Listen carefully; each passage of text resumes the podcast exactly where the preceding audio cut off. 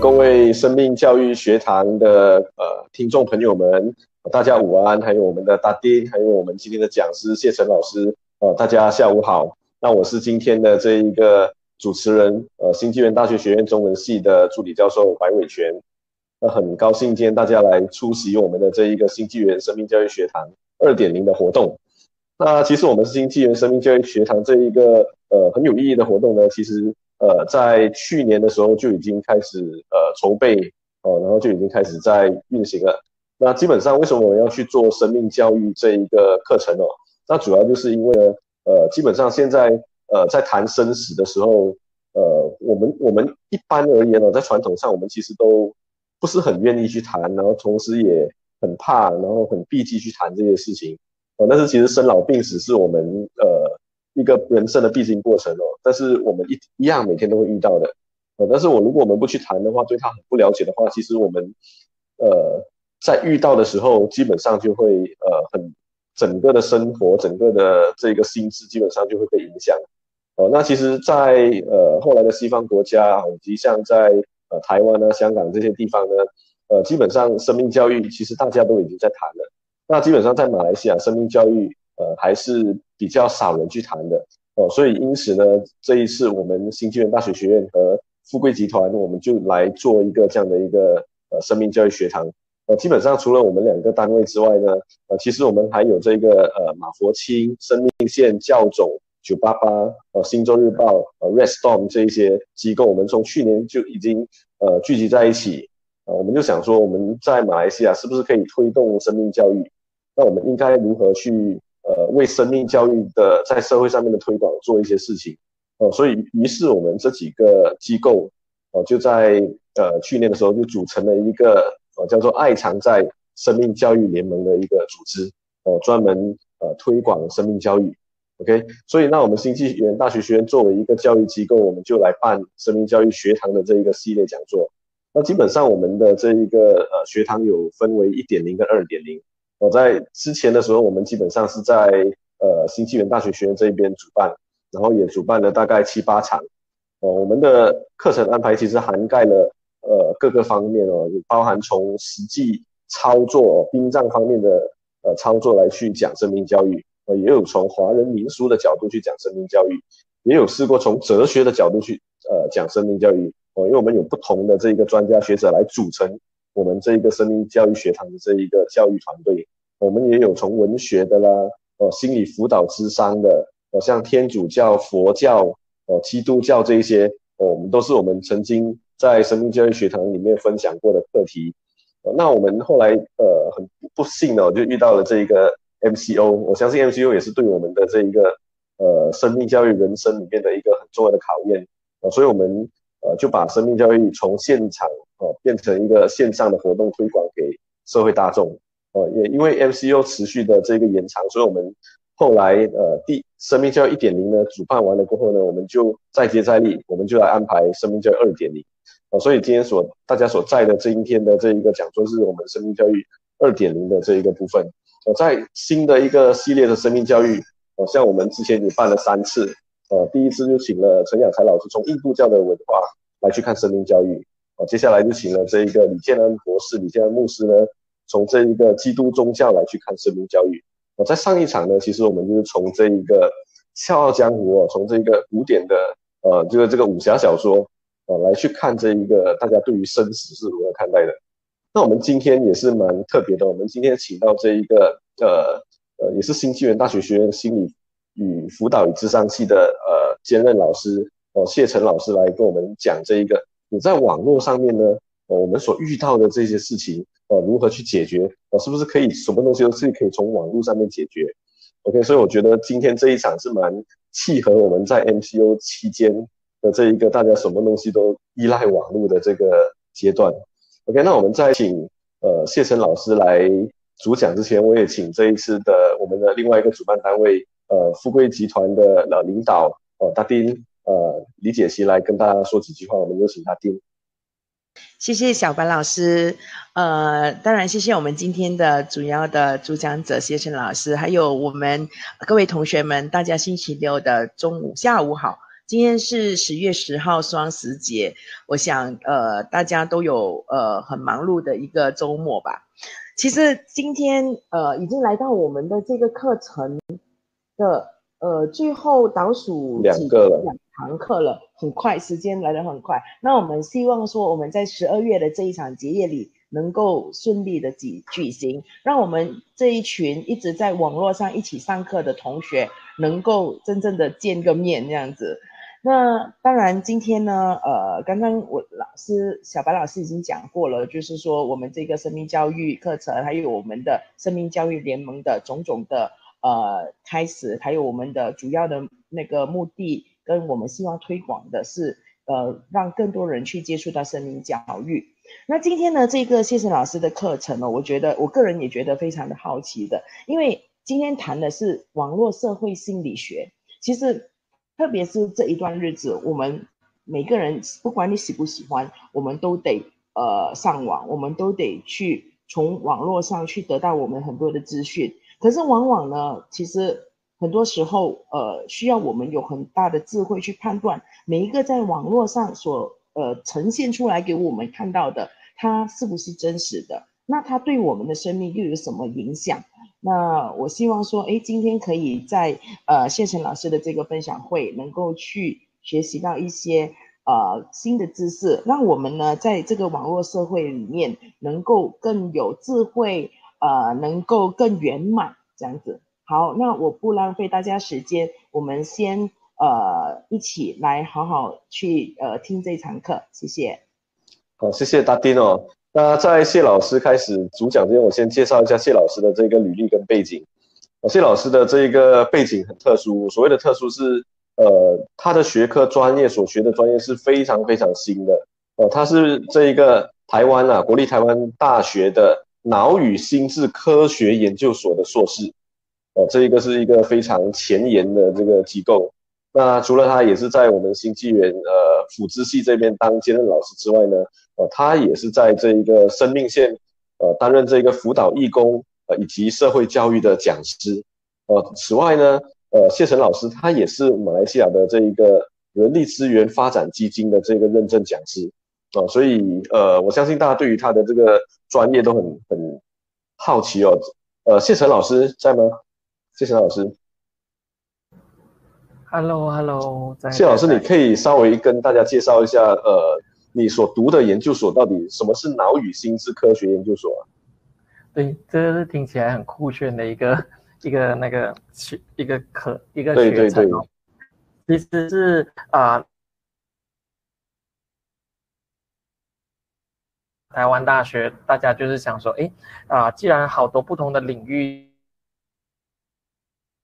比如说，动物科系里头，它有一个研究神经细胞啊，那甚至是哲学系有研究心智哲学，甚至是机械工程系有研究人工智慧 AI。所以那时候就由大家所啊，这个各个学呃各个学系的这个教授合起来，那一起开了这样的一个啊脑与心智科学研究是哦。那我我自己本身的专长呢，当然就是说，哎，虽然这样的跨跨领域看起来好像很很 fancy 这样子，那我但是我我们每个研究生自己都有一个专长，那我自己的专长就是在于啊过动儿的部分，然后还有这个脑影像，就是大家比较可能会比较熟悉听到的就是 MRI 照脑脑脑部的脑内部结构的这个影像的，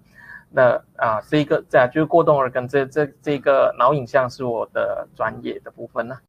是谢晨老师，那你呃在生命线那边哦，我看到你是有担任这个辅导义工和社会教育，但什么是社会教育跟呃这个是什么一个什么样的一个专业啊？嗯，那个呃在马来西亚生命线，我我自己本身也是在马来西亚生命线协会服务嘛。那呃我们生命线协务协会，如果大家比较不陌生的话，大家都会知道我们主要是提供辅导的热线。那同时呢，我们觉得说，诶，当你的挑战所遇到的挑战比呃。比起你的能呃比呃比起你的能力还要大的时候，你会需要求助，所以我们有求助的热线。但是呢，当你还稍微有一些能力去面对你现在所谓的这个挑战的时候呢，我们希望大家可以呃提高自己的自救能力，自己救自己的能力，所以就延伸出这个社会教育组的这个产生。也就是说，我们会到处办许多的课程、活动、工作坊、讲座等等的，希望让更多的这个心理健康的这个资讯可以更普及，给更多人知道那样子。啊，这个就是社会教育组义工所做的事情。哦，是蛮，所以其实呃，各位听众其实蛮有意义的。所以好，那既然大家都对于呃谢老师的这个呃背景都稍微了解了过后，那我们就进入呃今天的主题，就是呃生活上的不足，呃是否只能够在网络上弥补？那我们有请呃谢晨老师。那各位观众如果有问题的话，也可以善用我们的留言室，那我这边会帮大家念出大家的问题，谢谢。好，有请。嗯，我现在会要分享我的这个荧幕，嗯，但是好像按不到，等我一下哦。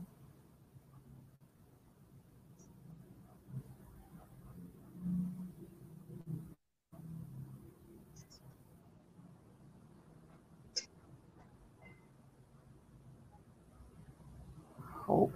，OK，可以吗？OK，我我我现在试试看哦。嗯。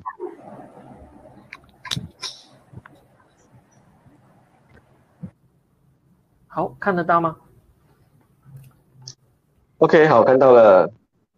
OK，好，呃，等一下，因为因为我我其实没有试过在下午两礼拜六下午的时间跟大家连线，所以可能啊、呃，我才。礼拜六下午会更多人上网那样子，不知道网速的情况，嗯、所以如果等一下有一些卡住的部分的话，可能就那里可以方不方便吧？让让我知道一下咯。好，so far 还 OK 吗？还可以，还可以，可以哈。好，好，嗯。好，那呃，刚才小白老师呃介绍了一下嘛，那就是说，哎，我自己本身是主要的专长是在过动儿的部分，然后从台湾过回来这里马来西亚的时候呢，我是任职在生命线协会，那也有担任在协会的义工，然后呢，啊、就是会上电台发，就是分享一些社会教育的东西，那。刚就如刚才所说的，我自己本身的话呢，是啊、主要的专长是在过动儿游戏治疗或者是亲子教养的部分，甚至是父母自我的自我照顾。那呃，就会讲说，诶，那今天的课题网络社会心理学，啊、就会就是比较像是我自己呃后后来的这一个兴趣的部分，所以会跟大家分享一下这个东西。那呃，我我我们就从一个故事开始吧，就是。大家就是呃，会不会有遇过这样的情况？就是比如说我我我我们新生生命线的办公室在石碉网上，然后我要开车，哎，我下班过后我开车，我就想说，哦，今晚我想要去个崩买一下酿豆腐那样子，那我我就会在就心里面就想说说，OK，反正个崩跟石莱阳是很靠近嘛，那我就在绕过去个崩那样子，然后再再回到家。那可是哦，我常常会遇到一个状况，就是说，哎。当我走走下，哎呀，我就过了那个走去个崩的那个路口，我就顺顺的走去在这个是是莱阳回家那样子。那可能有的时候是呃快要到家门的时候才发现，哎呀，为什么没有没有绕到去个崩那边去？那有的时候呢，可能就是刚刚好转了那个路口才想到说，哎，应该要应该要那个走过去个崩那边。那呃，我相信哦，大多多少少都会有好一些人都会有遇过这样的状况。那接下来呢？我们呃，我我我要问一个问题，就是说，大家觉得，嗯、呃，如果那个车上面有两个人在在里面的话，我们会更加的互相提醒，然后啊、比较记得这件事情，比较不会说，哎，不小心就回到是那样，那还是说车上只有一个人就比较容易，就是啊、跑去那个个崩那边，就是到底是两个人比较容易开到去，呃呃。两个人比较容易犯错呢，还是一个人比较容易犯错？嗯，可能可能大家可以在那个群组里，呃，这个 chat group 里面的留言哦，就是说，如果你们觉得两个人比你觉得一个人是比较容易不小心改，就就就出错了，就没有开到去个崩那边去的，然后呃就就放一。那因为因为我看不到 chat group，所以可能要请小白老师帮忙看看。哦，蛮多，目前蛮多人放一的。哦，比较多人放一哦。对对对对对，目前放二的只有两个人。哦，所以大家都会觉得，如果呃放二的话呢，是比较不容易出错的。就是说放二的就会比较顺利，因为相互提醒嘛，然后就比较顺利的去到个蹦那边打包肉骨茶、打包酿豆腐回去，那个那个什么样嘛。但是哦，其实事实上两个人在一起，在车上如果有两个人的话，反而没有起到互相提醒的作用，反而我我我我自身的经历啦。是更多的是两个人都会松懈下来，就会觉得啊，你应该会记得吧。另外一个就是说啊，你应该会记得，结果都没有人记得。那这一个在心理学上有一个现象叫做责任分散嘛，或者是叫做旁观者效应 （bystander effect）。那所以这个就是呃，这个东西就会看呃。当我们谈谈心理学的时候，我们传统讲的是这一个人，比如说刚刚才我讲我自己啊，我自己就是常常会开启 autopilot 的模式，也就是说啊，就直直开去死拉样，就忘记了要绕过去这一个，所以这个是我自己的这个人格特质的一个部分，然后我的记忆力啊，我的态度啊，这个部分，心理学，当我们谈心理学的时候比较长，我们马上联想到是个人的这个心理学，但是呢，还有另外一个呃领域呢，我们叫做社会心理学。也就是说，当当一群人在一起，或者甚至刚才讲的情况是，当只有两，even 只有两个人在一起而已，那个心理学的在在人的行为就开始产生了一些微妙的变化。我们以为一加一等于二，但是其实一加一搞不好比。比一还要少，就是刚才讲的，哎，更容易大家忘记，就直接开去这个舍莱样？这个就是说，哎，对，当我们把一个个体放在一个社会群体里头，它会产生这个行为上的一个差异，这个是社会心理学要谈的东西。那接下来呢，这个东西更复杂了，就是诶，我们不只是生活在我们的现实社会里面，我们还生活在网络的社会里头。网络的科技也会影响到我们的这个生，呃，这个生，呃，这个行为跟我们的这个想法。所以今天可能就是跟大家带带大家了解一下，说，诶。到底啊，我们进入了，特别是我们进入 MCU，好多的东西都放在网络上了。以后那个我们的行为到底跟我们在现实中的行为产生了一些怎么样的一个变化的状况？那我们的题目就就做了一个叩问嘛，我们就说，诶，是不是呃，网络世界这么多的方便，这么多的好处，这么多的优点，那我们很多许多在现实生活中达不到的这个。圆满的东西，啊，得不到的这个需求，是不是我们都可以从网络社会里头，那哎，就是弥补回来呢？这一个是我们今天希望跟大家一起啊，呃，一起来动动脑筋，一起来想的事情哈。那呃，我们的。网络社会心理学的时候，他常常会谈的一些现象，大家比较熟悉的可能是网络霸凌啊、网络成瘾啊、网络的一个自恋的文化啊，甚至在网购上面出出了一些状况，或者是呃网购的心理学是怎么样等等的哈。那啊、其中一个很常见的现象，呃。其实，在 MCU 的时候，我也蛮常听到大家都都会有这个睡眠上的问题哦。那譬如说，假如呀，现在我们途中的这一个小呃这个年轻人哈、他他就在想说啊，对啊，终于忙完一个 project 了，然后今天可以啊这个休息啊。刚好就是可以睡好长的一段时间，今天可能就是啊九点还是十点就可以睡了，然后睡到明天七点，刚刚好就可以可以醒来，那那可以有很充分的这个睡眠。可是呢，睡前我们现在都很习惯做一件事情嘛，就是我们在躺躺在床上先看一看，可能看一看 Facebook 啊，看一看短片啊，看一看 TikTok 啊那样子，那就会开始滑手机，滑滑滑。那后来的话呢，滑滑下就发现，哎。一滑，本来以为想说滑呃半个小时，结果没想到滑了两粒钟那样子，然后就发现说 OK OK 不行不行，真的是太太罪孽了，太那个明天一定很糟糕这样子，好好的八个小时就变六个小时了。可是哦，还有几个影片刚才看了，好像刚才刚才在划过的时候，发现很好看那样子，我想要看，那又在看又在看，所以又不小心，诶，一一个小时又过去了，然后滑滑下发现啊两点了，那就 OK OK OK，好，现在这个时候真的是要停下来了，真的不能看了。那发现，诶，我明明只是这个看了多一下而已，结果。又又过了好几个小时哦，然后呃，到最后发现天亮了。当然，这个东西是比较夸张的，就是说我们通常都不会滑到天亮。但是呢，现在的人在睡前滑手机已经构成一个很常见的一个现象。可能我们都不会彼此分享，哎呦，我昨天滑手机滑到三点那样子。可是当你真正的去问的时候，比较坦诚的回答的时候，发现哦，有和真的好多人哦，都是滑手机滑到睡眠被剥夺了。那睡眠被剥夺的这一个啊，症啊，这个在在我们的这一个啊医学或者心理学领域里头，确实有这样的一个现象，它还不是叫做一个疾病。那这个现象呢，我们叫做 delay sleep phase syndrome，也就是说啊，你就是啊，因为。明明可以控制的因素，但他你不是失眠哦，你不是睡不着哦，而是你明明是可以睡得着的，但是你却忙着其他的东西，那耽误了你原本应该要有的睡眠的时间，至少两个小时以上，甚至呃，然后呢，另外一个很常见的症状就是说到最后呢，会影响到你隔天起床的时候，你是哦，好好累，很不很不很难很难起床的。那啊、这个是这个是我最近。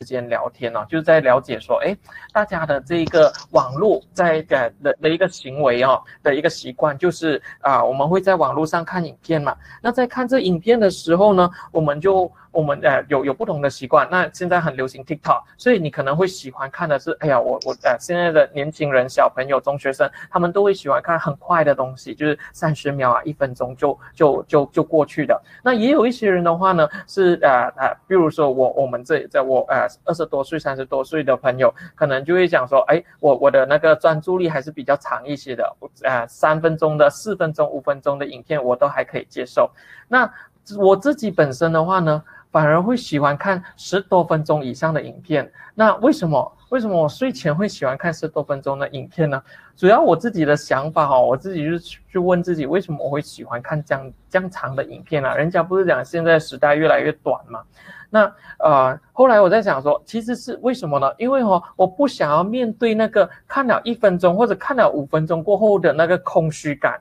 也就是说，看了五分钟过后，我就想啊，结束了，那嗯。呃，我我又要去选下一个我要看的短片是什么那样子，所以我我变成我我我就跟大家分享说啊、哦，我我比较喜欢的就是十多分钟，因为我就是选了一个过后，我就可以十多分钟去去看看看看看看看看完十十二分钟是三分钟过后，我又我再去选另外一个我自己想要看的东西那样子。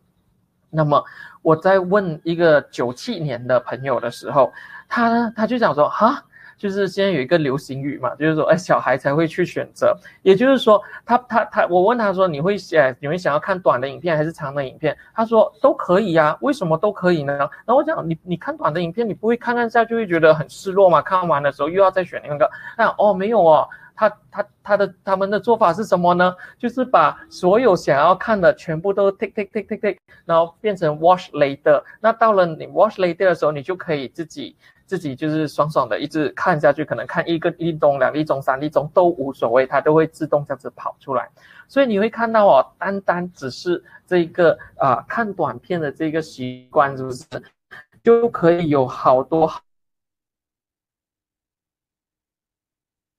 那他这些行为背后，他会有的，他其实在诠释着的就是啊人们不同的一个需求跟这个惯性哈。那啊，这个是一个小小的例子。那我们在谈这个刚才讲这个网络课，呃，网络心理，呃，网络社会心理学的之前呢，其实我我会很喜欢跟大家分享的是从一个脉络底下去了解啊，这个世界那样子。所以如果把网络社会心理学放得更大的话呢，可能可以说的是科技的心理学，也就是说，呃，过去虽然我们没有试过有网络，但是过去我们有不断有好多好多的科技的这个发明过后呢，才引导到我我现在我们的这个世界，我们的今天。那当每当有一个新的科技出现的时候呢，我们其实人们是怎么样去应对的，然后它产它对我们的生活产生了什么样的变化？那我们先举第一个例子，这个这个懂大家看得出这个是什么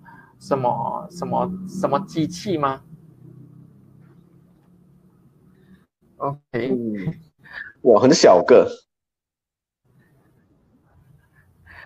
图图太小个，对不对？好，这个机器的话呢，就是呃印刷的机器。那一开始哦，印刷的机器出来的时候呢，其实就呃有呃大家都很开心嘛，哇，不用不用不用写文字嘞，就是就是就是可以印好多好多次那样子。但是呢，有一群人呢，他们默默的感到哀伤跟焦虑。那一群人呢，就是说故事的人。以前他们哦，因为没有印刷术，所以他们同样的故事就可以这里说那里说的好多部分的地方都都都都说一轮，所以就是一个技巧就可以走天下那样子。那可是印刷术一出来啊，他们就讲，那我们说故事的人岂不就要失业了？那啊，就就比如说我自己本身是讲师那样啊，讲师不就要失业了？每个东西都变 online，然后 online 了又 save 起来，然后都可以去 YouTube 看。那我我我就我就我就只是拿一次的薪讲那个讲师费，然后。过后，过后我我同样的内容就不能再讲了，因为大家都在网络上可以讲了，所以同类似的焦虑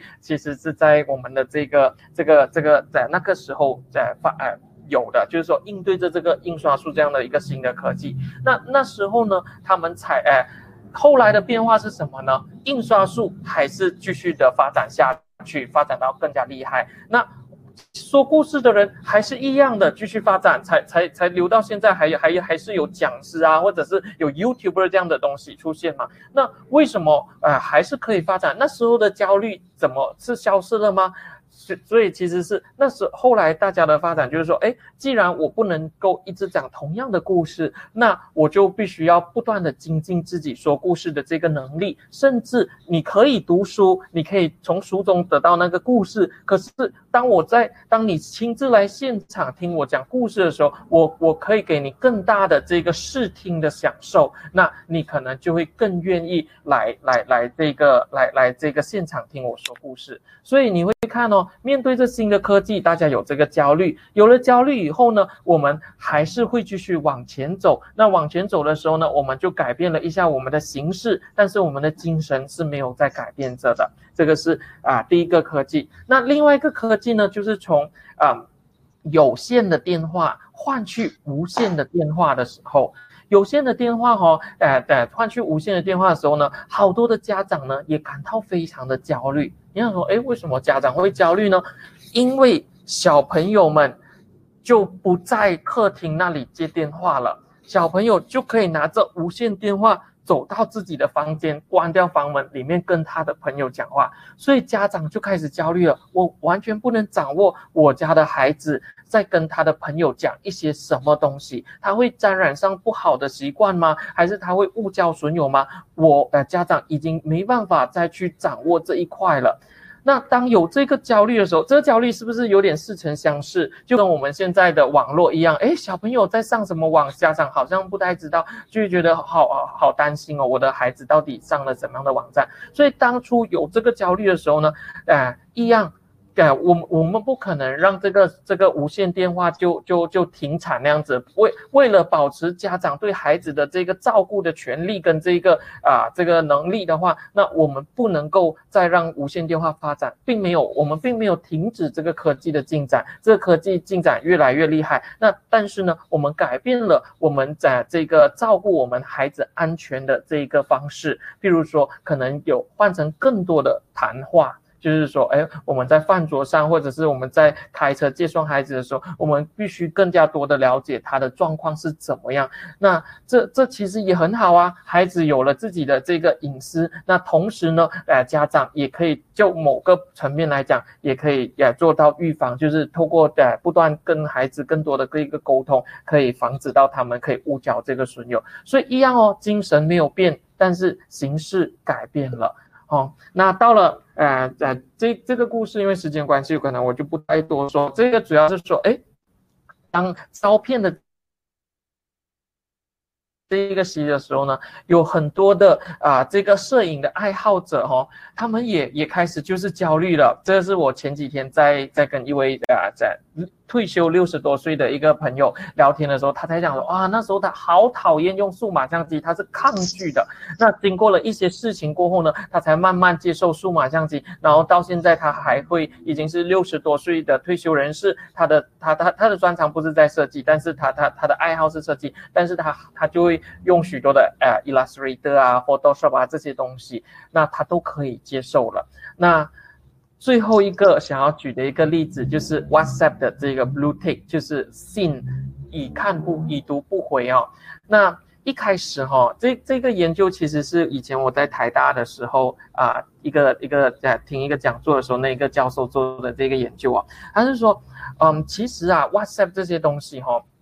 一开始，当他有这个 blue tick 的时候，大家就可以看到哦，有没有传离开我的电话，然后有没有传到他的电话，然后他有没有打开来看这个讯息，我们都可以掌握的很好。其实这这个就是啊、了解了人的这个对安全的这个需求。大家觉得哎，有这个掌握度，我可以很明确的了解我的讯息到哪一个地步了。这这对我们是很很很很安心、很很有信心的。可是呢，慢慢我们发现，它产生了另外一个问题，就是说，呃，虽然我们发出讯息的人是很很很安心，可是呢，接受讯息的人就会开始会有。写这个信就是说，哎，已读不回，就是大家讲那个发送讯息的人就很焦虑，就是说，为什么你会已读不回我？为什么？为什么你看了一呃五分钟还没有回我，十分钟还没有回我，一小时还没有回我，一天都还没有回我？所以在过去的啊、可能呃三四年那那那一段时间是这个东西在最流行的时候，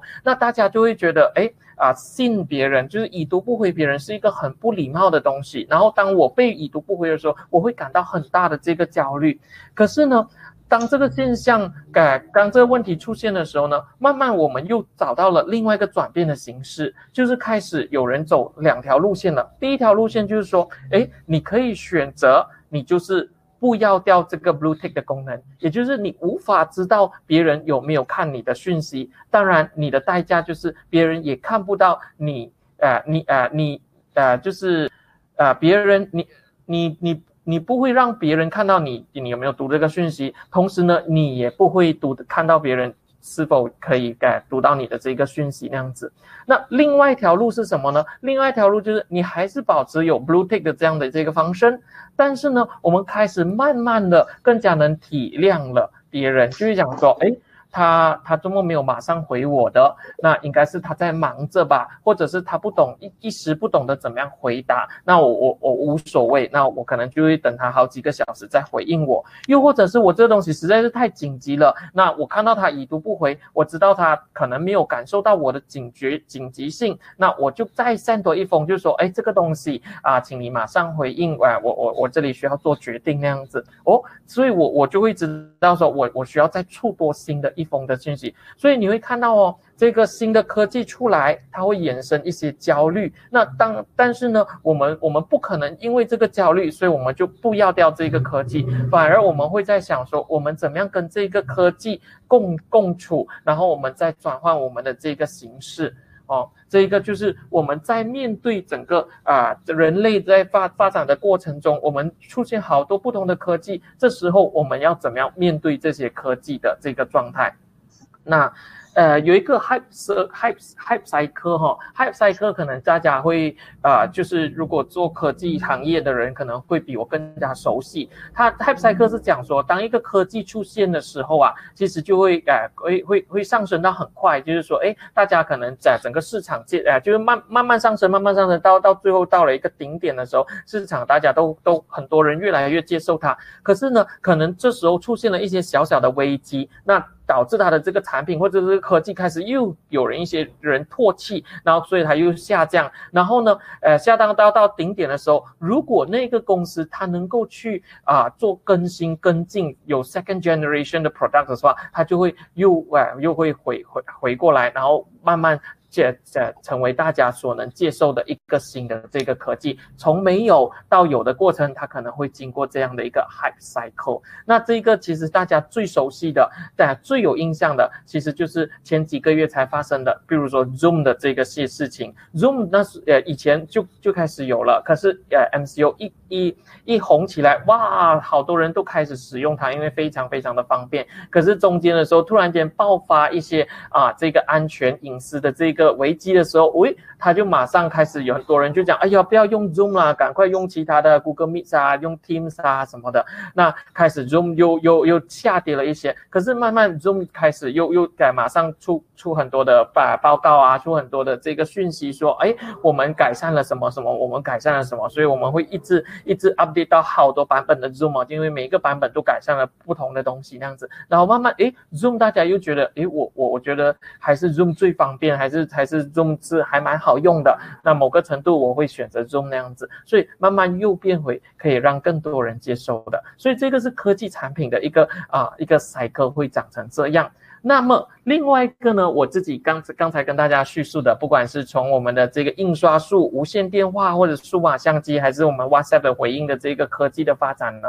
我们会发现说，它会影响到我们生活层面的一些行为，或者是一些想法，甚至是一些态度，或者是我们所重视的这个价值。我们我们希望那个照片是真的，我们我们不能接受数码相机拍出来的照片都可以去作假，我们不能接受这个。但是我。我我们想要希望保留这个真，那印刷术的话呢，也是我希望保留我这个饭碗，然后无线电话，我希望把我希望保留我对这个啊父啊这个我的孩子的这个知知知道他的交呃交交呃社交社交圈子的这个权利那样子。虽然我们都我们在新的科技出来的时候，我们的这些这些价值观或者是我们的这些信念。都可能会被动摇一阵子，但是随着我们的这个跟它跟这个科技的共处，跟这个我们去想呃这个寻找一个更适当的一个形式，改变到它的形式的时候呢，哎，慢慢我们又可以取回来这这样的一个东西。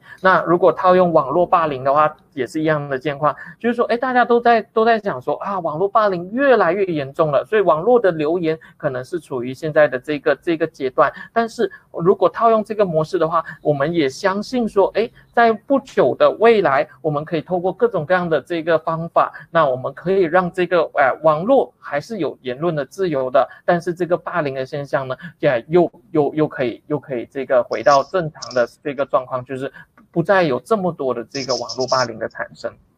所以这个是我们在讲说，哎，整个呃，我们的这个人在面对这些新的科技的时候，我们的这个应对的这个一个一个状况哈。好，那所以呃，在 Jurassic Park 的时候，大家就可以知道我的我的年纪是也也不轻那样子，所以彼此彼此。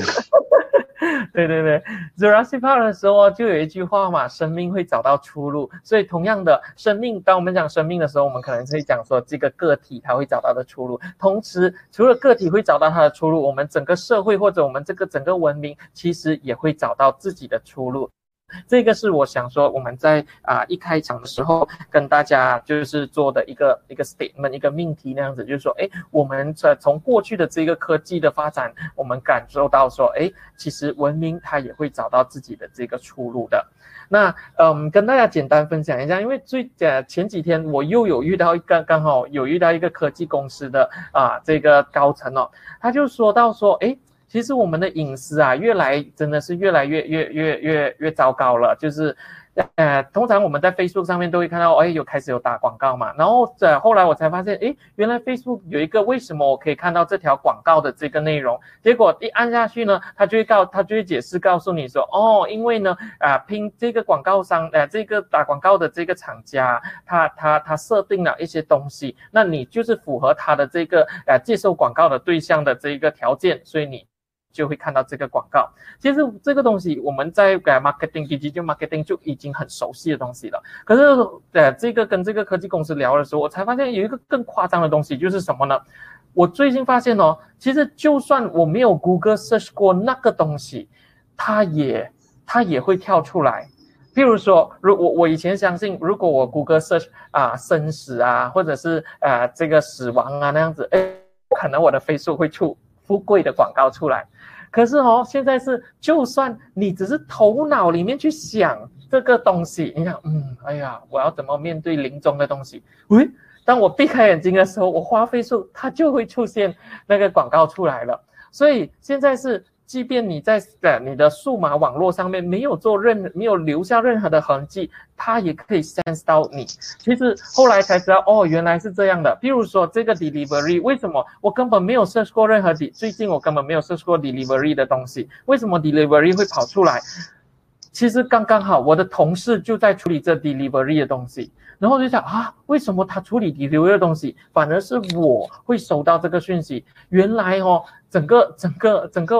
我我们的隐私整个都被被都都被掌握住了，就是整个网络世界，他是知道我跟我同事是做在在一起做工，然后是非常的靠近，所以我的同事可能他设想 delivery 的东西，或者可能他最近想啊这个呃聊生死的东西，所以让我也想起我自己的这个对生命的观念，那所以呢，他他知道我应该会跟这个朋友聊，所以他就会出现这个东西，那甚至还有。听到说，哎，可能可能我们的手机不是有很多的那个啊智智慧的工具嘛，就是 Google Assistant 啊、Siri 啊这些，哎，其实它可能也也也会一直在在在收集着我们好多好多的这个资讯。那这个这个是一个前提哦，就是说我们的 privacy 越来越越越越越这个没没有 privacy，甚至有人讲说。啊，我这个网络啊，比我更了解我自己，因为他他他掌握了我更多的啊的的痕迹的东西。那可是我们听起来哦，可能可能啊，像我啊或者小白老师啊，我们听起来都会觉得嗯，好好好好紧张，好焦虑哦，未来到底会怎么发展？嗯、可是哦，你们知道吗？听说零零后就是甚至是一零后，对，零零后啦，零零后已经是十八岁了嘛，零零后他们其实。不是那么的在意自己的 privacy 是被被被呃，就是就是没有这个 privacy 的，他们他们反而会觉得说啊，很好啊，我他他他可以知道我要的东西是什么，我在呃我在想生死，他就出相关的东西出来，我在想 delivery，他就出 delivery 的东西，那不是很好吗？我根本也省去了 search 这个东西，所以零零后甚至以后的人都更就是慢慢的，就像刚才讲的这个图表一样。就是大家呃已经开始啊、呃、比较适应这个科技了，可是我们可是呃我我们就有一个焦虑哇，这样子零零后他们不是完全没有 privacy 吗？我我自己并不会这么相信，我自己反而相信就是说，哎，我们会换另外一个形式来守护着我们的呃这一些 personal 的 data，怎么样讲呢？就是可能或许或许我们都不介意被他们拿走一些。很简单的 data，但是更隐私的 data，我们会想办法去守护着，或者是啊、去怎么样的方式来来把关着，不让他们知道。这个或许是未来的一个一个方式哈。所以这个这个呃这个部分就是让大家在了解到这个文明可能呃文明它是它会它是会会在。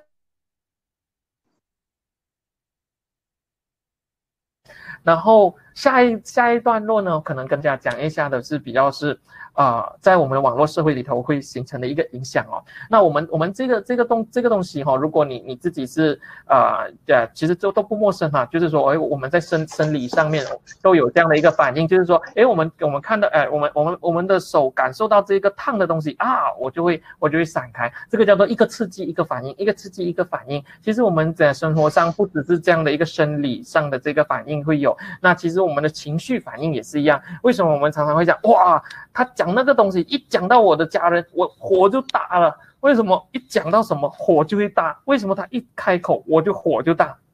这个也是一样，一个刺激，一个一个反应嘛。就是当他讲到这个你对你敏感的事件或者是人物的时候呢，你的整个情绪也跟着反应出来。但是呢，这样的一个情绪，呃，一个刺激，一个反应哦，其实在我们的生活呢是越来越普遍了。怎么样讲越来越普遍呢？也就是说，当我们一开始打开我们的呃，睁开我们的眼睛的时候呢，我们就会开始滑我们的手机，先看哎，先看哎，可能先看 WhatsApp 咯，然后再看一下 Facebook，哎啊，呃，看了大概啊五分钟那样子，OK，终于可以起床了。起床了过后呢，一到办公室，那我们又第一个事情是做什么呢？哎，我们又打开我们的这个 email，看有谁在在这个 email 给我们。所以你会看到说，我们为什么这个刺激跟跟反应有什么关系呢？也就是说，我们一起床的时候呢，我们的行为就是不断的在接受这新的刺激。哦，是呃 Facebook 的哪一个朋友他他去了哪里？他昨晚做什么？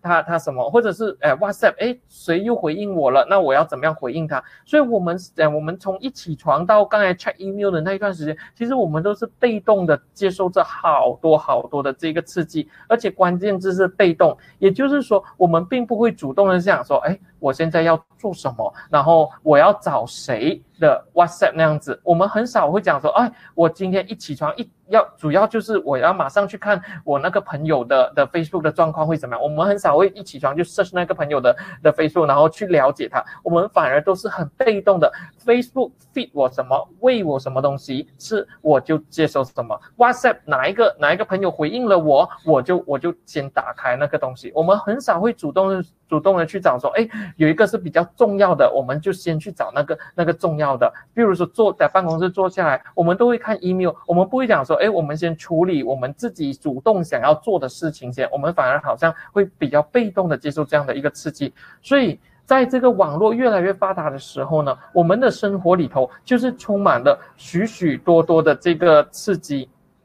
然后这些刺激我们都是属于被动的去接受，像呃之前我我们有一个实习生哦，他是比较熟悉这个呃网网网站设计的东西，他就讲说哦，像我们如果去报名，好像比如说报名报名这个这个这个这这一堂课的时候，如果呢他报名哦的好多的细节哦，他叫你点进去。其实你是比较不愿意点进去的，因为我们已经习惯滑了，所以最好你的详情啊、你的细节啊，就是滑下去就可以找到了。你不要又叫我点出去，点进去了过后我又要退出来，哇，真的很麻烦，对。我我我滑，我就一个动作，好简单，好优雅。你还要叫我点进去，点了进去，我又要手又要移动过来这里打一个叉这样子，那呃点点那个叉那样子，这实在是太耗我的心神了。所以所以所以现在越越越来越方便，我们就越来越呃就是只要用滑的。所以我们整个这个这样的一个情况呢，我们我们这个啊、在在心理学里头呢，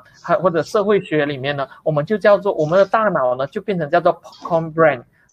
Popcorn brain 的，也就是爆米花的大脑，也就是我们分分秒秒呢，我们接受着好多好多不同的刺激，然后我们就按照这个刺激来进行这个反应。那那些刺激就好像爆米花那样子，爆爆爆爆。那也 MCO。啊、在 COVID-19，就是比如说二三月的那段时间的话，哈，特别这个这个 popcorn brain 特别的特别的严重。为什么呢？我们一直看到我们的 WhatsApp，哇，又有很多不同的消息传进来，我们就一直在一直被这些刺激给，一直。被动的接受这些刺激，假，刺激到我们自己都很乱，就是说，哎，到底哪一个是假真的消息，哪一个是假的消息？到底我安全还是不安全？我应该要怎么办？那样子，我要回乡下还是什么？所以这个就是所谓的 popcorn brain，就是说我们接受了太多的这个啊刺激的时候，那接受这么多的刺激有什么不好呢？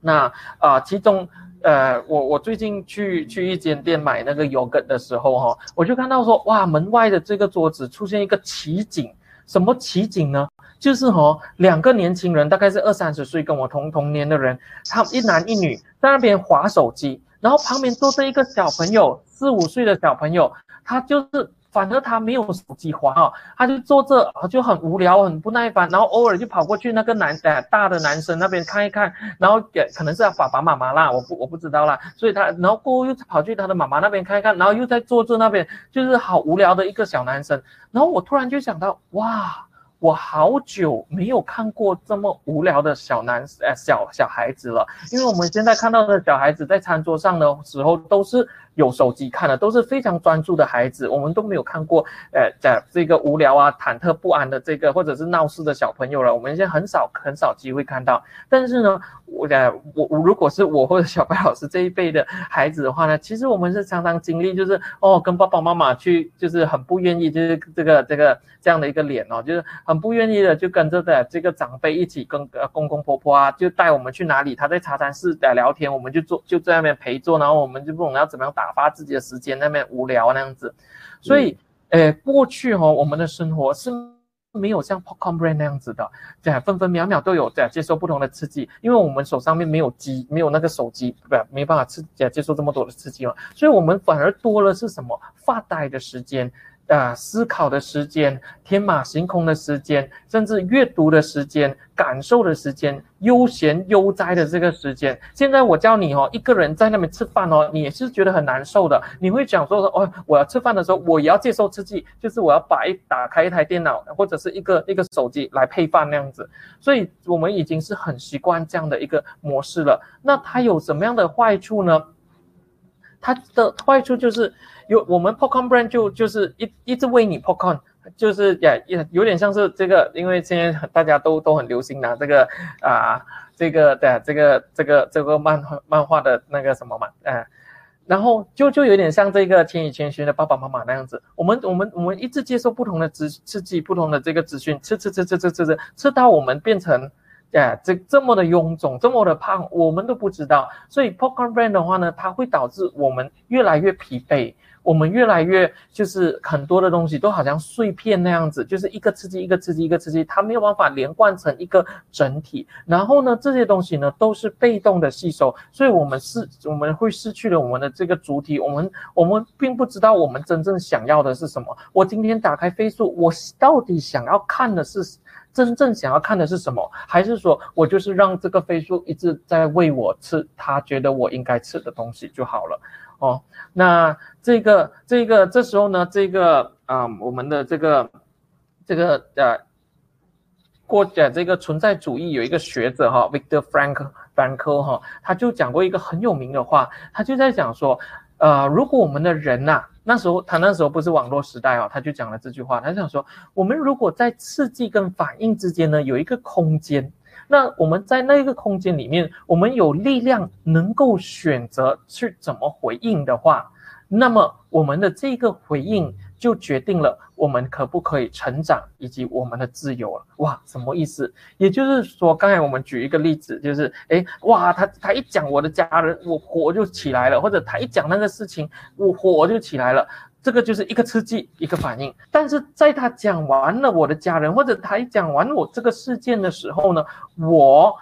还没有火起来的这中间，如果我有保留一个空间的话，我会去感受一下，诶。哦，他一讲这个，我马上就有这个情绪，但是我不把这个情绪做做出来，我我我我我就想，诶。那我在这个场合上，我可以发脾气吗？还是说我在这个场合上，我应该怎么样回应他？还是说我我就保留了这个空间去感受一下我自己本身，以及感受一下整个环境，然后我才做这个决定。所以呢，这个所谓的我们的这个决定哈、哦，是才能决定了我们的成长跟我们的自由，我们才不会变成一个机器人或者是一个含羞草，就是人家一动我，哎呀，我就只会那个动作，反而是说，呃，人家一动我的时候，我可以知道我有的。选择我，我可以想一想，我到底我要打，我要对，我要闭起来呢，我还是要打开呢？还是我就是转去另外一面，不要理他那样子？还是我反而去打回他？哦，所以当我有这个空间的时候呢，我才不会一直被动的，就是呃反射动作那样的，就是呃只有一个死板板、没有弹性的 response，没有弹性的这个哎、回回应哦。好。那这个东西是变得很重要，为为什么呢？刚才讲说，小时我们以前小时候啊，呃，很很多人说，为什么现在的新的一代哦，会有很多的不了解啊，还是还是不明白为什么他们会这样的想法？他们好像很奇怪，看起来好像很早熟，大家就讲哇，小孩子一定是吃奶粉吃到很早熟那样子，所以所以现在的小朋友，中学生面对的问题，其实就是成人的问题那样子。那成人的问题，你面对的问题又又是老年人面对的问题那样子，就好像越来越东西是。啊，越早熟还是越什么？那其实另其中一个解释的方式呢，从啊这个生呃生理心理学的角度，大家不用阅读这个文字哈，我我大概解释一下，这个是我们的神经细胞，我们的神经细胞哈就很像我们在做园艺那样子，从小时候到六岁的时候呢，我们是不断的长大，这个时候的话呢，我们不断的长大的时候，我们的细胞呢是越来越多了，所以我们看很多奶粉的广告都会讲说啊，它让你的神经跟神经连接的更多，更加的茂密。那你的孩子就会越来越聪明。可是呢，到了十四岁的时候呢，哎，就是青少年期的时候呢，我们这些茂密的神经细胞呢，它会做另外一个工作了，它不再长继续茂密下去了，它要做的就是 pruning，就是说我们要修剪了。有一些东西没有必要的，我剪掉它；没有必要的，我就剪掉它；不美的，我就剪掉它。所以，所以这个时候他用的原则叫做什么？叫做用进废退。所谓用进废退，就是你用的话，你就会进步；你没有用的话呢，你就会退步。所以，同样的，我们的神经细胞这么的茂密嘛，但是如果你没有去用它的话呢，它就会自动的这个啊、消失掉。所以，这个叫做 pruning，就是说，哎，在园艺里面，我们把不需要要的东西给剪掉。所以，我们的神经细胞其实是会，如果你没有去用它，我们神经细胞就会就会就会很难产生这个连接。所以为什么大家会说啊，语言在小时候学语言是很关键期？因为那时候呢，有好多不同的神经细胞可以在在在做这个连接。可是到了大的时候，你就比较难做。同样的，当我们在 popcorn brain 的这个时代的时候，我们一直很习惯的就是快速的东西，一个刺激一个反应，一个刺激一个反应。但是呢，我们就很少有这种慢的时候。所以呢，我们不擅长思考，我们很少思考的训练，我们很少发呆的训练，我们很少放空，我们很少这个沉淀自己的这个训练的时候呢，我们那一些用来沉淀思考或者是放慢的这个悠闲的这些细胞功的的。功功能的这些细胞的话呢，也不会被我们这个也也会慢慢消失掉。所以我们会看到说，哎，为什么越来越多的小朋友他好像很过动那样子？又或者是说，为什么很多小孩子哦看起来很精明？可是他其实是很不成熟、很不稳定的，他只是懂很多的东西，但是他内心里头就是一个小朋友。那其实就是因为他他们我们活在他们长大的环境就是一个 popcorn brand 的环境，那么他们已经很少有这种啊这个沉思的训练、发呆的这个训练了。那呃好。一个，第一个，呃，第一个圆满的，就是说，哎，我们好像啊、网络上可以帮助我们圆满到，我们可以掌握到很多无差别待遇，也就是说，我们可以有很多的啊、不管我的收入是多少，我都可以看到很多的这个电短片，很多的这个电影，呃，不管我是哪里的人，我就算我是马来西亚人，我都可以看到阿拉伯那里的这个表演那样子，或者是可以得到那边的这个资讯。我们没有地域，也没有阶级的这个差别，这个资讯，我们可以掌握海量、大量的、无限量的这个资讯。跟享受的这个资源，可是呢，我们却是找不到失去的这个主体哦，真真的吗？我们真的可以感觉到很多的这个好多的这个在这个资讯，但是呢，我们真的可以有办法在保留我们的这个主体吗？这个是，所以为什么我会在这个我们看起来好像圆满了一件事情，可是呢，啊，这个东西是确实是这样吗？所以我们在这里放一个问号哈。那这里的话呢，可能要请 Alice 帮忙放那个短片，大概是啊，只要放一分钟就可以了。然后，哎，Alice，请你帮忙。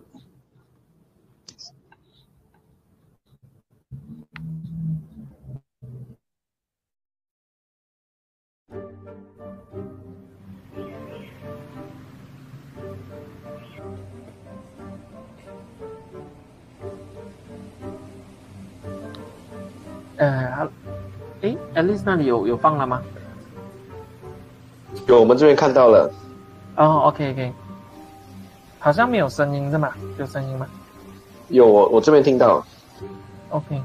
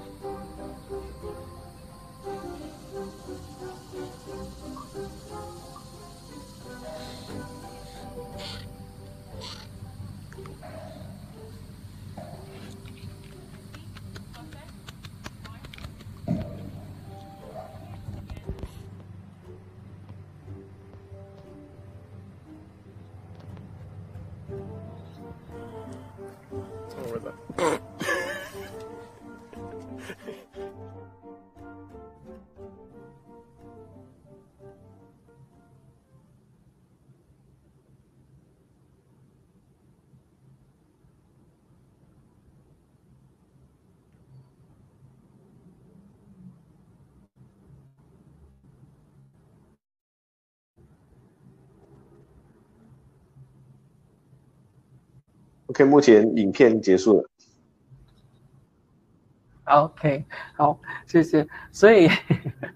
刚刚才就就是就是这这个影片是很故意的，因为哦，我自己看这个影片的时候，我就想，哎。其实人不是不不，好像好看到那个猴子的这个呃那个那个动作，就好像看到我们自己平常照镜子那样的，哎，我们就会去啊，这、个特别周围如果没有人的话，我们就会更加肆无忌惮的这个做出更加奇怪的动作嘛。那啊、呃，其实有一个理论啊，就是说，哎，讲啊，就是说，哎，我我们平常啊，我们要懂，比如说现在哦。现在我在讲这课哦，其实我我我看不到，因为这个 webinar 的这个这个设定哦，其实我看不到我自己的的样子是怎么样。那我我们平常没如果没有镜子的话，我们都无法知道我们自己的样子是怎么样。所以镜子它是给我们可以看到我我哎我们是长什么样的，但是它有一个局限，啊最多你只能看外表。那如果你要看内部的结构的话，也可以的。那你就看你就做刚才我讲的 MRI 那种脑部的。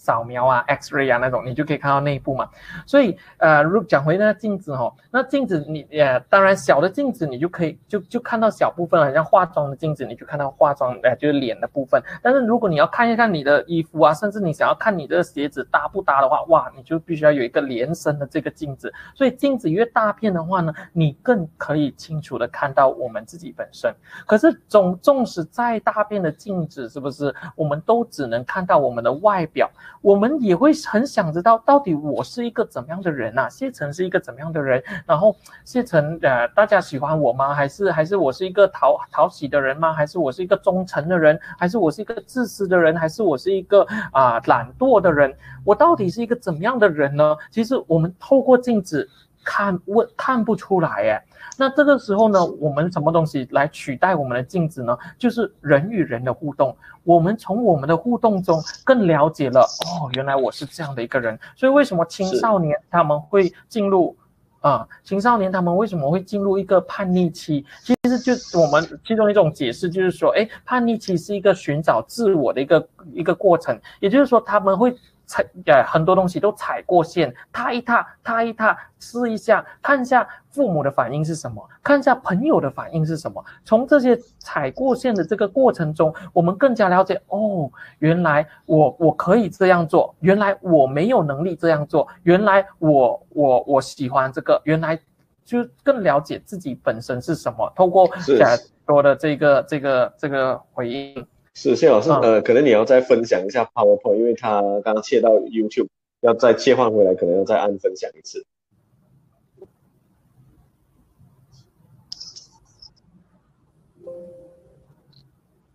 喂，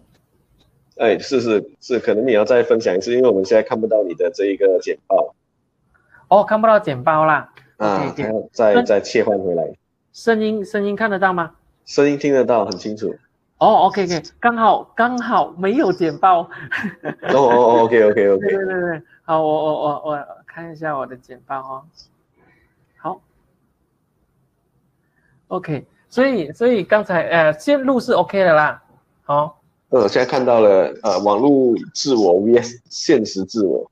对对对对。对，所以刚刚才是讲说，哎，镜子我们可以可以看到我们的外表，然后我们透过人际的互动，别人对我们的回应，我们更了解到我们的自己整个人格特质，那我们的角色、我们的身份那样子嘛。那嗯，可是哦，你可以算一下，我们一天下来啦，我跟我的同事上班，然后最多我可能会见一些客户，然后过后下班就跟家人吃饭，还是自己吃饭，还是怎么样？那下来哦，一天下来，我们可能。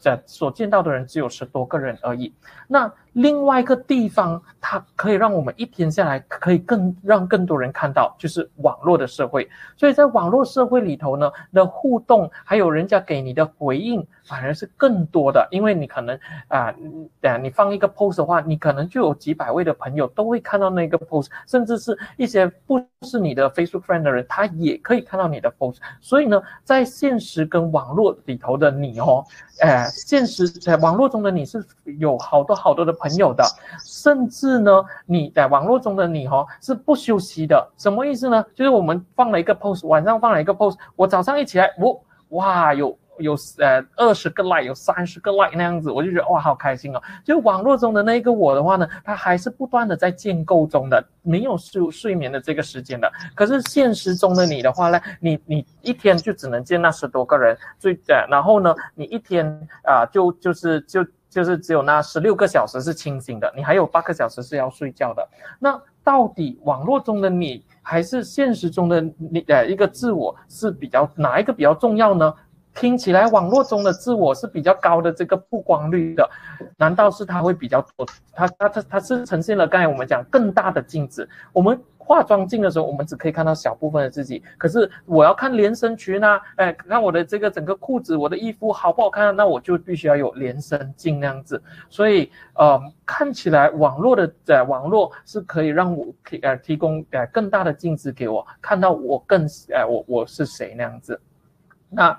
呃，另外一个哈、就是在青少年呢，嗯，青少年的这个部分哈、哦，他们除了刚才我们讲，他们有一样的叛逆的行为，青少年在也也喜欢展现自我。那展现自我的方式，除了从我们的这个衣服。哇，一定要赶上时尚的衣服以外，另外一个可以展示的就是我们呃所属于的这个空间。青少年可以在有一个空间，就是他们的睡房。那所以就在在在睡房里面，怎么样展现自我呢？就是我把我喜欢的偶像，我喜喜欢的这个团体都贴在上去。那这个我喜欢这个团体，它某部分也肯定了这个我呃我是一个怎么样的一个人哈。所以同样的，长大了以后呢，我们没有我们我们就不再是青少年的卧室那样子充满了。这个海报了，但是我们还是会希望展现我们的空间，所以我们呢，每次呃有新的物质的时候呢，我们就会邀请我们朋友就看，哇，你的装修，诶，你这个装修多少钱啊？诶，这个你怎么样做的？或者你找谁做？诶，这个好漂亮哦，这个设计很很好，怎么样？所以这个就是我们每次进去新的房间的时候，新的物质的时候，我们我们就会展示我们的物质。那在网络社会呢，同样的道理的。同样的，就是我们会有一除了展现我自己，我也希望展现我的空间，因为我的空间也代表着我是一个怎么样的人，所以就开始有 blogger 啊、WordPress 啊这一些，是我们那个年代的这个这个这个网络的空间。那在里面，我们还会有这个友情连接，我们把我们的朋友放在我们的旁边，就讲哦，你也可以去这个人的 blogspot 看，是我的好朋友那样子，或者我很喜欢呃读的 blogspot 有哪一些，那我那我我把它放在旁边那样子，这样透过这样来。展现自我，那当然，这个展现自我的这个空间的话呢，呀的的形式呢，也开始有一些转化了，开始变成在 Instagram 的展现啊，或者是在 YouTube，甚至是哎，我喜欢卖球鞋的，哎，我就专门我的 channel 就是只介绍球鞋的。我喜欢打 game，我我就是去打 game 给别人看。所以好像每个人都可以透过这些空间来展现好多的自我。那。这时候呢，在一九六八年，这个呃时尚界的这个大大师哦，Andy Warhol，他就讲过一句话，他讲：In the future, everybody will be world famous for fifteen minutes。我所以这一句话其实，一九六八年的时候就真正印证了我我们现在的这个现况，就很像今天，如果我现在提那个汉堡包或者四百六十块的话呢，其实你们会觉得哈。僵尸，你还提这个啊？已经过了很久了哦，很久没？那那那那是这个礼拜的事情。第一天它发生的时候，哇，每个人都想呃了解这个事情，然后然后也开始用这个哦四百六十块啊汉堡包啊什么来做出不同的梗、不同的图、不同的广告那样子。当你第二天在做的时候，诶，大家就开始表态了，大家就讲哇，不要再讲这种四百六十啊什么什么汉堡包这些东西啊，没有其他更好讲的东西吗？所以你会看到哇。嘛，呃，他可以很快的成名，喂，但是他也很快的就被人家厌倦了哦，所以这个这个是我们这个这个这个网络空间，它给予网络的这个社会里头，它可以给予我们更好的展现自己。我们每个人都有至少自己可以成名的这十五分钟那样子哦，所以诶，嘉义看起来网络的自我好像是比较重要哦，它是更大的镜子，而且它更可以展现自己。那第三个的话呢，叫做 Hyper。这一些文字大家也是我会大概一下。以前哦，我在台湾读硕士班的时候，我们有指导教授嘛。那我很害怕用 email 跟教授呃报告东西的，因为我都会觉得说 email 里面沟通哦，很容易产生误会啊，我很难用这个文字啊。而且我们已经习惯用 emoji 嘛，但是你在 email 里面你不不太适合放 emoji 这样子，所以我好难表达我这的我的情感还是什么东西，所以我很怕用 email 的。而且而且呃有有一些比较年纪比较长的。的的长辈哈、哦，他们在用这个 WhatsApp 或者 email 沟通的时候，都很喜欢用感叹号。所以我就每次看到感叹号，这样哇，他发脾气啊，啊，诶，我我我我我我惹怒他了吗？还是怎么样？我都会很害怕，就想说，诶，怎么会，怎么好好好好的一言不合，竟然放一个感叹号给我这样子？然后呃，然后我我就会在呃呃，所以这个东西呢，我我呃，这个在学术界在研究这个现象的时候呢，他就会觉得说，诶。当人哦透过机器来沟通的时候呢，呃，他的他们是很 impersonal 的，就是没有人性化，去掉人性化了。可是呢，也有另外派的人呢，是说其实透过电电脑、电机器科技来沟通的话呢，它是超人性化的。Hyper personal 是比你面对面的讲见面呢更加的有人性化，什么意思啊？明明刚才你不是讲你很害怕见你的这个教授，你会 prefer face to face 见你的教授，现在又会讲说，哎啊，这个机器的沟沟通就是透过手机跟手机或者电脑跟电脑的沟通，反而更加更加有更加是超 hyper personal 的呢？其实是因为呢。我们在我们的这个啊，这个在我们的这个沟通的时候呢，我们躲在电脑的后面，我们躲在这个手机荧幕的后面呢，我们有更多的时间去修饰我们的字词。比如说明明我可能很讨厌那个人，可是我我我我我如果面对面的话，比如说啊，我我是一个商家，我是一个微商啊店的这个微啊这个商家，然后我我我卖东西，然后我传 WhatsApp，哎，那我那个那个顾客就 WhatsApp complain 我，讲说，哎，怎么你的商品。什么什么什么，然后我我我如果如果那个顾客是来我的店面的话，听到那顾客 complain 的话，我可能就控制不到我的表情，管理不到，我就会翻他白白眼啊，还是做还还是怎么样，就是然后过后才会慢慢的沉淀下来那样子。那可是呢，在如果他是透过 WhatsApp complain 我的话呢，我就可以自己调整好我自己情绪，然后再讲哦，谢谢你的这个啊意见，让我们了解得更清楚。那啊我我我我会怎么样做？然后啊啊最后真的是很谢谢你啊，真的很不好意思那样子。诶。我所以我的我整个回应是经过修饰的，而且你不呃最近大家不是都在讨论吗？诶，你看他的 Facebook post 或者他的 comment，哇，竟然修改过三三十次那样子，为什么需要这么用心的去改自己的 post 或者改自己的这个 comment 吗？所以这个东西就是 hyper personal，就是在在 face to face 的时候你没办法做到，但是在电脑里头的你，你是可以创造出一个很完美形象的你自己。那讲到来，喂。哇，网络自我又在的一，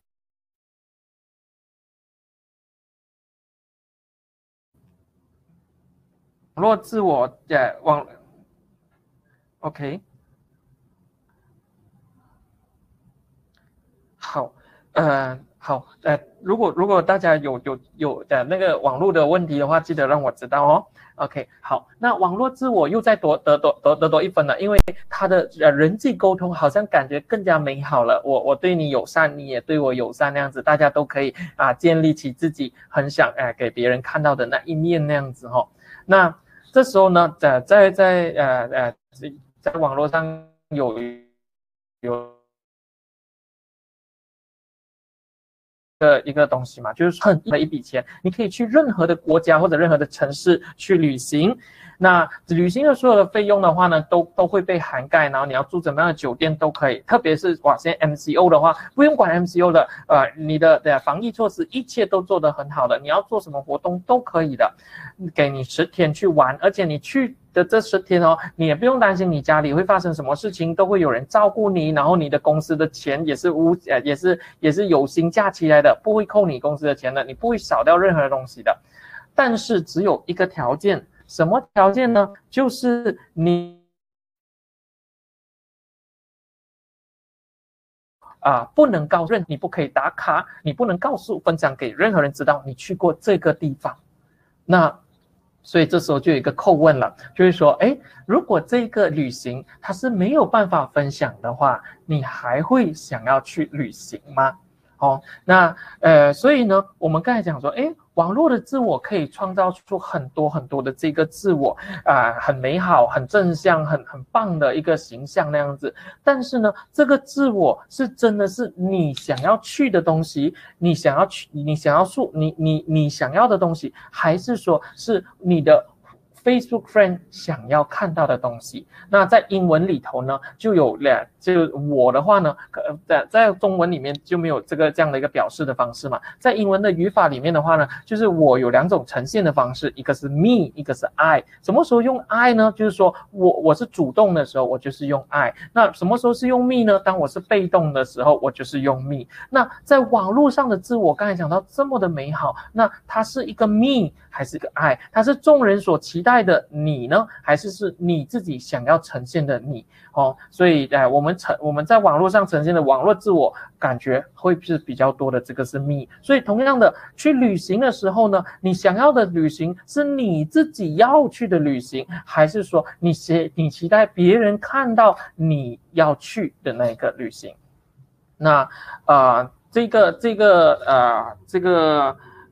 呃，可能会讲一个。我想问一下小白老师，办是 OK 的吗？哪一个什么什么东西？刚刚一下子声音断掉了，什么都 OK？哦，哦，哦，我是说的，如果如果的超过一个小时半，可以可以可以可以，发现可能会讲讲不不太完，可以可以可以可以可以，OK 哦，嗯，好好好，谢谢啦。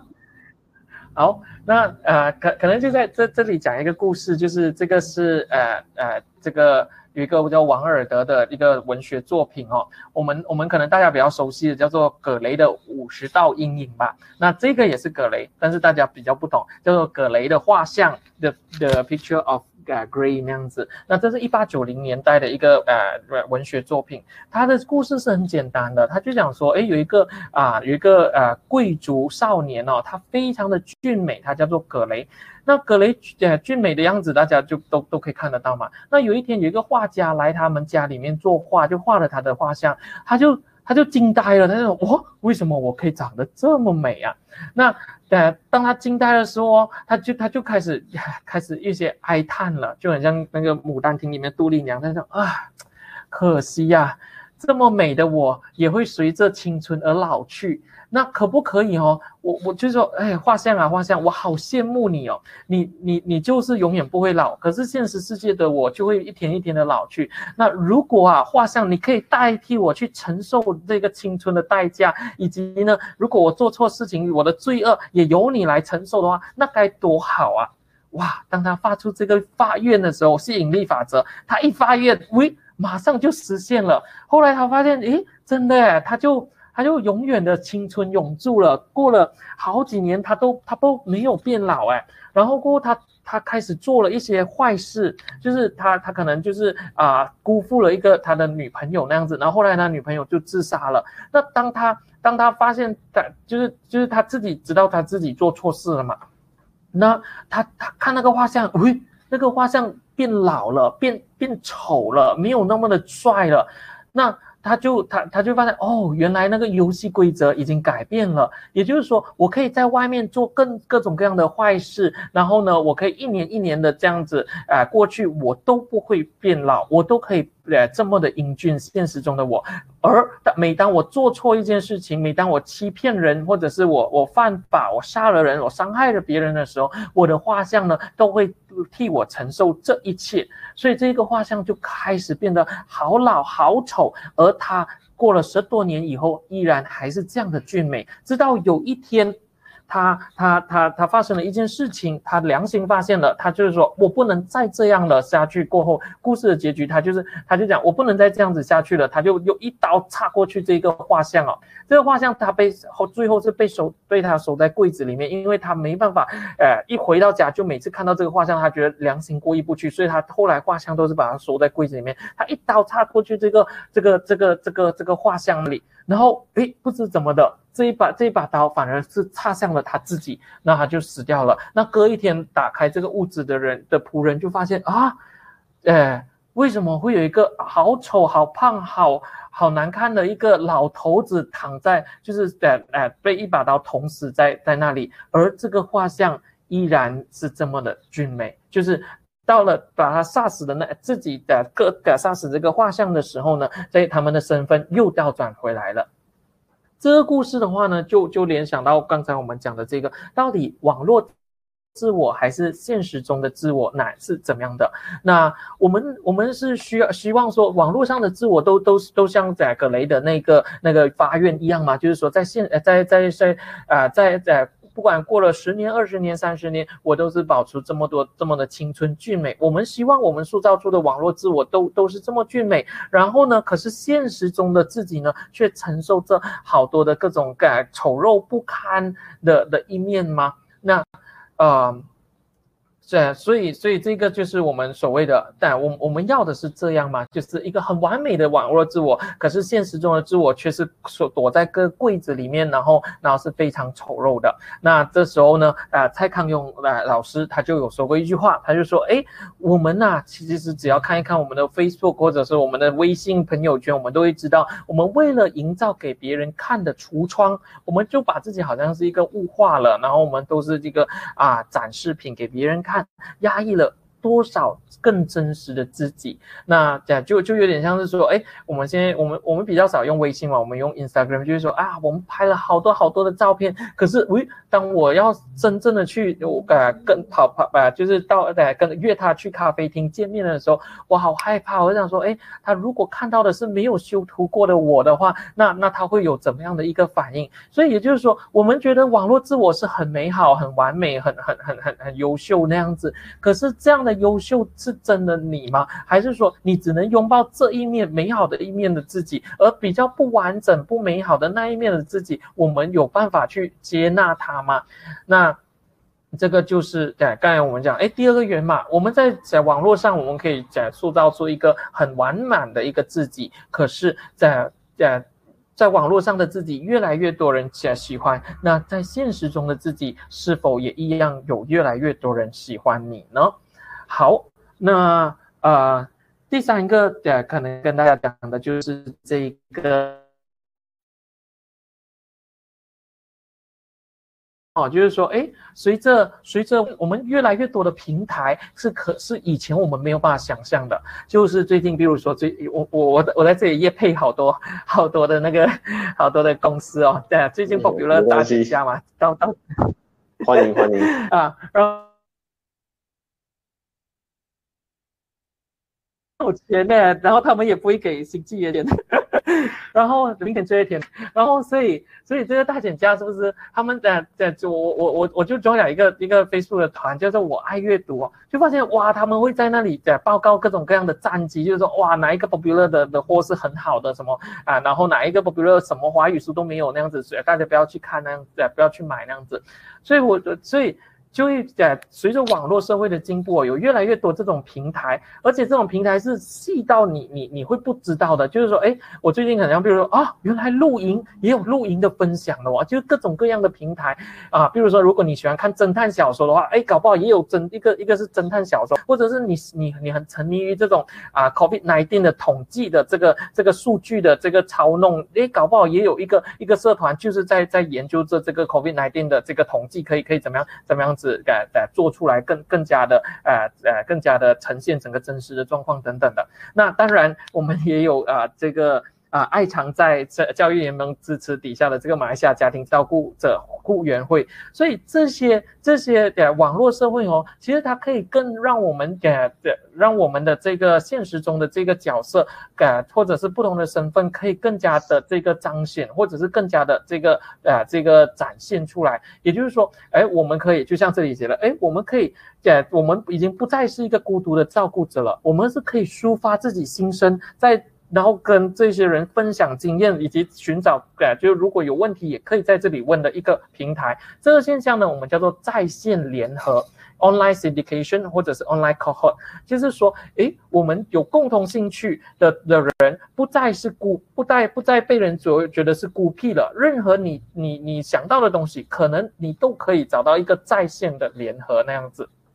那这不是很好吗？也就是说，我们的我们的很多的这个真实的面貌，刚刚才刚才我们讲，哎，网络上的面貌好像都是美好虚假的。但是这个在线联合联合呢，它给了我一个机会，就是我可以在网络上展示我各各种各样的更真实的这个啊面貌。那像像这个这个是很早期的研究哦，二零零八年的研呃，二零零八还是二零零五年的研究，那时候他就在在在研究什么呢？研究外向的人跟内向的人，他们。比较喜欢做 online，他们比较喜欢线上的活动还是线下的活动？结果你会发现哦，外向的人哦，啊、大部分都是喜欢在线下的活动的，只有少部分的话呢，呃，比如说只有可能可能找工作的时候，他可能会要线上找工作，他不会去挨家挨户那边找工作哦。那呃，不然的话，其他的，比如说我想要扩展我的手，呃，我的这个朋友圈，他也是呃很少会在 online 做。然后呃，跟跟我认识的朋友有，就是说我们我们互相聊天啊，呃也很少。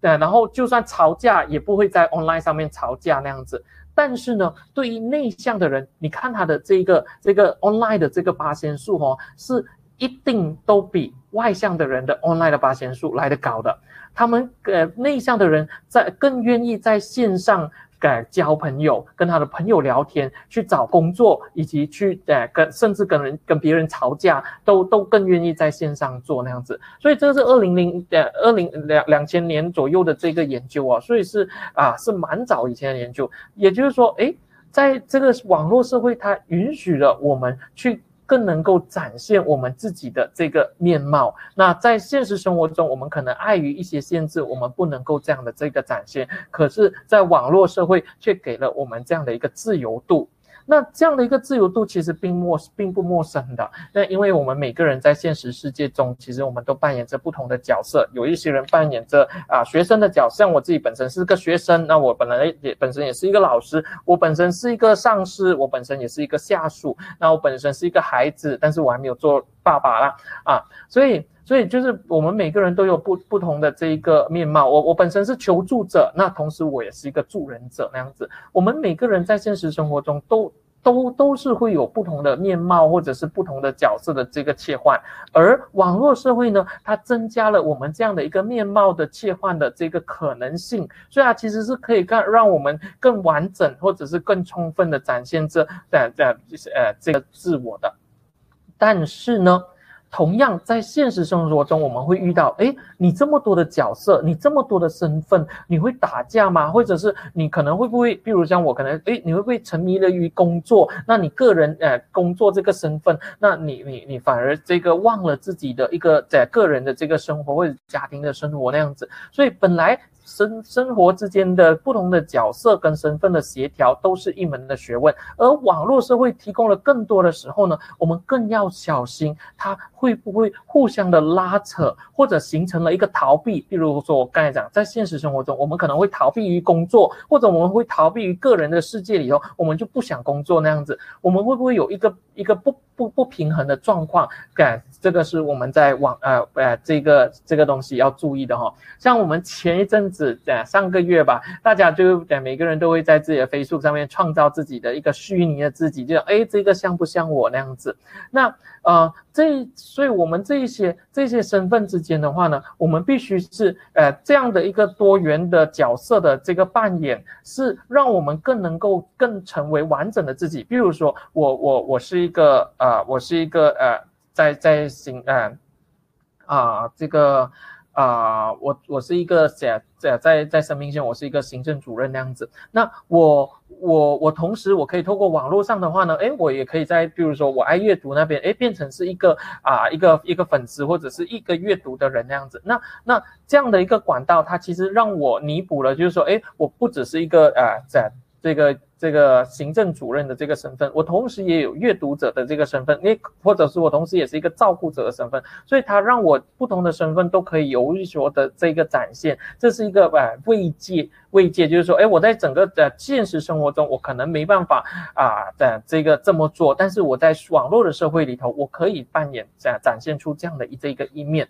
但是呢，这个这个慰藉呢，呃，这要怎要怎么样的这个控制或者把把关，才不会变成是单逆。所谓的单逆，就是说，哎，你陷入在这个虚拟的这个世界里头，或者你陷入投入在一个角色里面，而你逃避了其他你本来应该做的东西。也就是说，哎。我们会不会看啊？哇，这个整个虚拟世界或者是网络的社会真的是太美好了。但是呢，我还是必须吃吃喝，我还是必须在在我的现实生活中面对。然后我我我我我生老病死，我还是必须在我的这个现实中去去处理。所以，我我甚至是说，所以有一些东西是我们在现实中是不能够逃避的，反而是说我我们我特别是我们在在。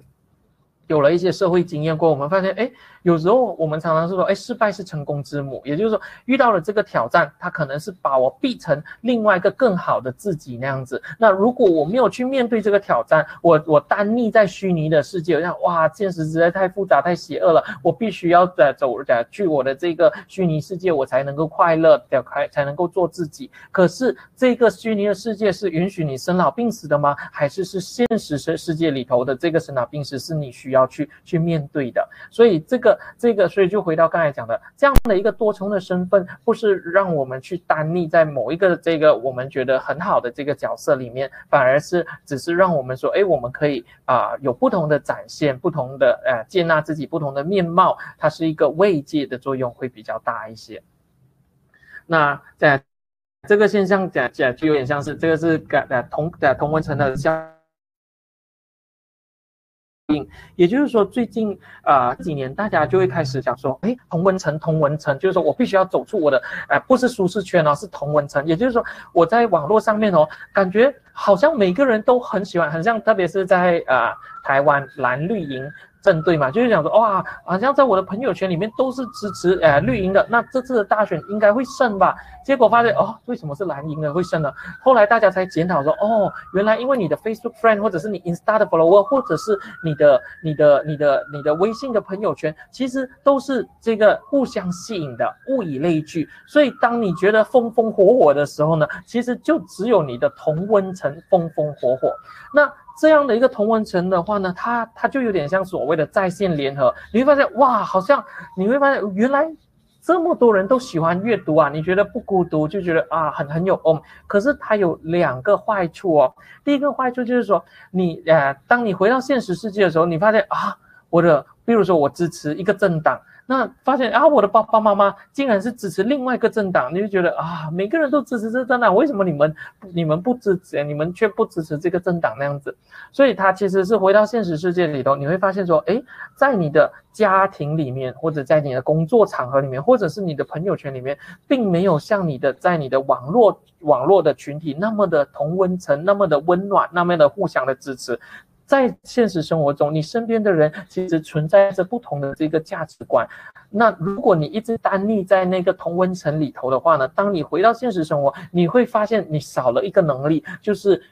矛盾处理的能力。当你发现你的你的伴侣，不是跟跟你不是同文层的时候，呃，有一些价值观的不同的时候，哎，你要怎么去去跟他沟通？或者你的爸爸妈妈跟你不同的这个价值观，你要怎么去沟通？如果你已经习惯了网络社会的这个同文层的时候，你可能就会丧失掉啊、这个这个呃在现实生活中啊、这个冲突或者是矛盾的这个沟通的这。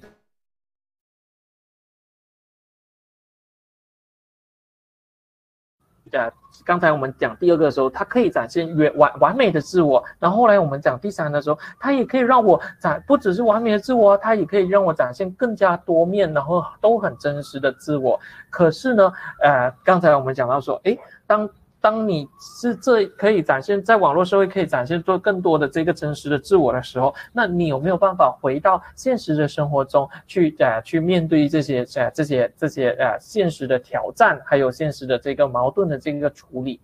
那接下来的话呢，呃我们来看呃大家呃最近一直在都在讲到的就是网络霸凌嘛，哎忘恩负义的小人啊，连猪都不如啊，为什么你不去死，去去不去死一死啊？然后 stupid 啊。呃，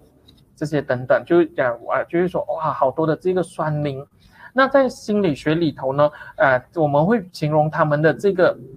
这个行为啊，就有点像是醉汉那样子。醉汉就是啊、模模糊糊啊，认知呃意识不清楚啊，然后酒醉呃酒后吐真言嘛，就哇你会发现诶。你认你你明明认这个朋友你认识的哦，那为什么他会网在网络上竟然讲这种话呢？你会觉得哦，好像好像不太一样这样子，他他是不是被人家 hack 啊，还是还是人家盗用他电脑？没有，他就是当他有这个网名的身份的时候，他就好像啊 T 档那样子，就诶对，变成了另外一个人那样子。那呃为呃所以这个这个在在呃更正式的名词，我们叫做去抑制化的效应 disinhibition，就是说诶啊。我们因为在我们的这个网络上面哦，第一你可以匿名，第二就算你没有匿名，你也不知道我长成什么样子，可能我只是放两三张照片这样子，可是你不知道我真真实实的这个身份，因为我很多东西资料都没有放上去嘛。那第三的话呢，就是。啊，我们在现实生活中谈话啦，比如说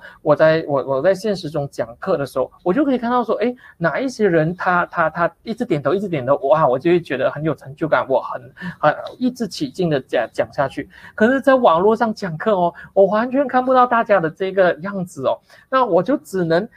一直告诉自己也也没有啦，就是说啊、呃，就是我就只能的不理这一些，就是我就自顾自的自己讲自己讲。当然我是经历了好几好几个月都是自己讲自己讲，所以现在也比比较能适应自己讲的一个状态。不过你可以听到我们的声音。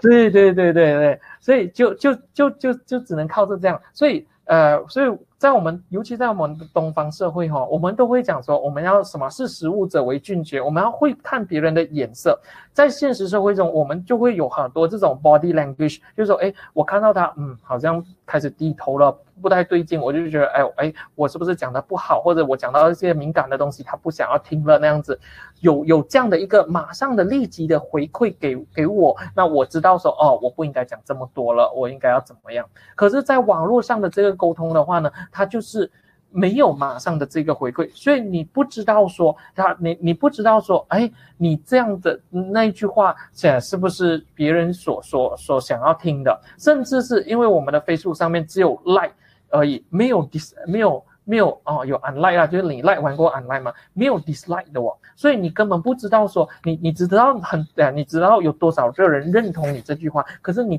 并无法知道说有更是不是有更多的人其实是不认同你你你你的这个发言的，所以少了这种呃现实生活中所有的这种这这所拥有的这个意志的这个效应的话呢，就变成哇，我我就好像醉汉一样，我敢敢讲，我什么东西都都可以呃都可以讲。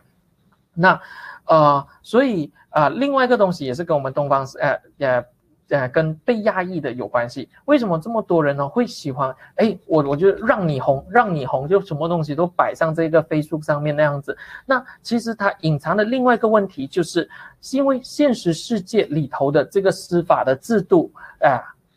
并不是这么的完善。那呃，我等我报到警来。这些都要处理好多天了，那倒倒不如我直接放上去网上面，那改就由网民来来伸张正义，来讨伐你这个宫廷，我马上一放就等于开庭维护那样子，就是啊这个包青天开庭那样子，然后。呃，就就可以解决了。我我我为什么还要等到这样去报警啊？才等好多这好多的程序啊那样子，而且弄到来搞不好是没有错的，因为有一些东西是道德的问题，它不是或者是价值观的冲突的问题，它并不是法律的问题。讲我我就算报警也也没有人会会理，也没有警察会理我那样子。所以也因为现实中的这些不满跟呃跟压抑，所以现实中的这个呃无法达成的东西。哦的正义，我们就只好往网络社会里头，呃的这个寻求，所以你会看到，诶。哇，现实中我无法达到的这个正义跟这个价值观，我在网络上我都可以做得到，诶，看起来好像好圆满。但是我们知道，网络霸凌的的的的坏处是什么呢？它就跟以前我们呃的所谓的公开羞辱，不管是我们就把它绑在树上啊，然后就丢了苹果啊，或者是公开审问啊，还是还是公开这个斩首啊，这些东西都其为什么这现在都没有了？因为这个是现代法治的精神让。我们知道说，公开羞辱并不会让整个社会更好，反而会让这个社会变得更加的这个复杂，更加的多的后果是要去承担的。那啊、我们讲的有点快，但是在也。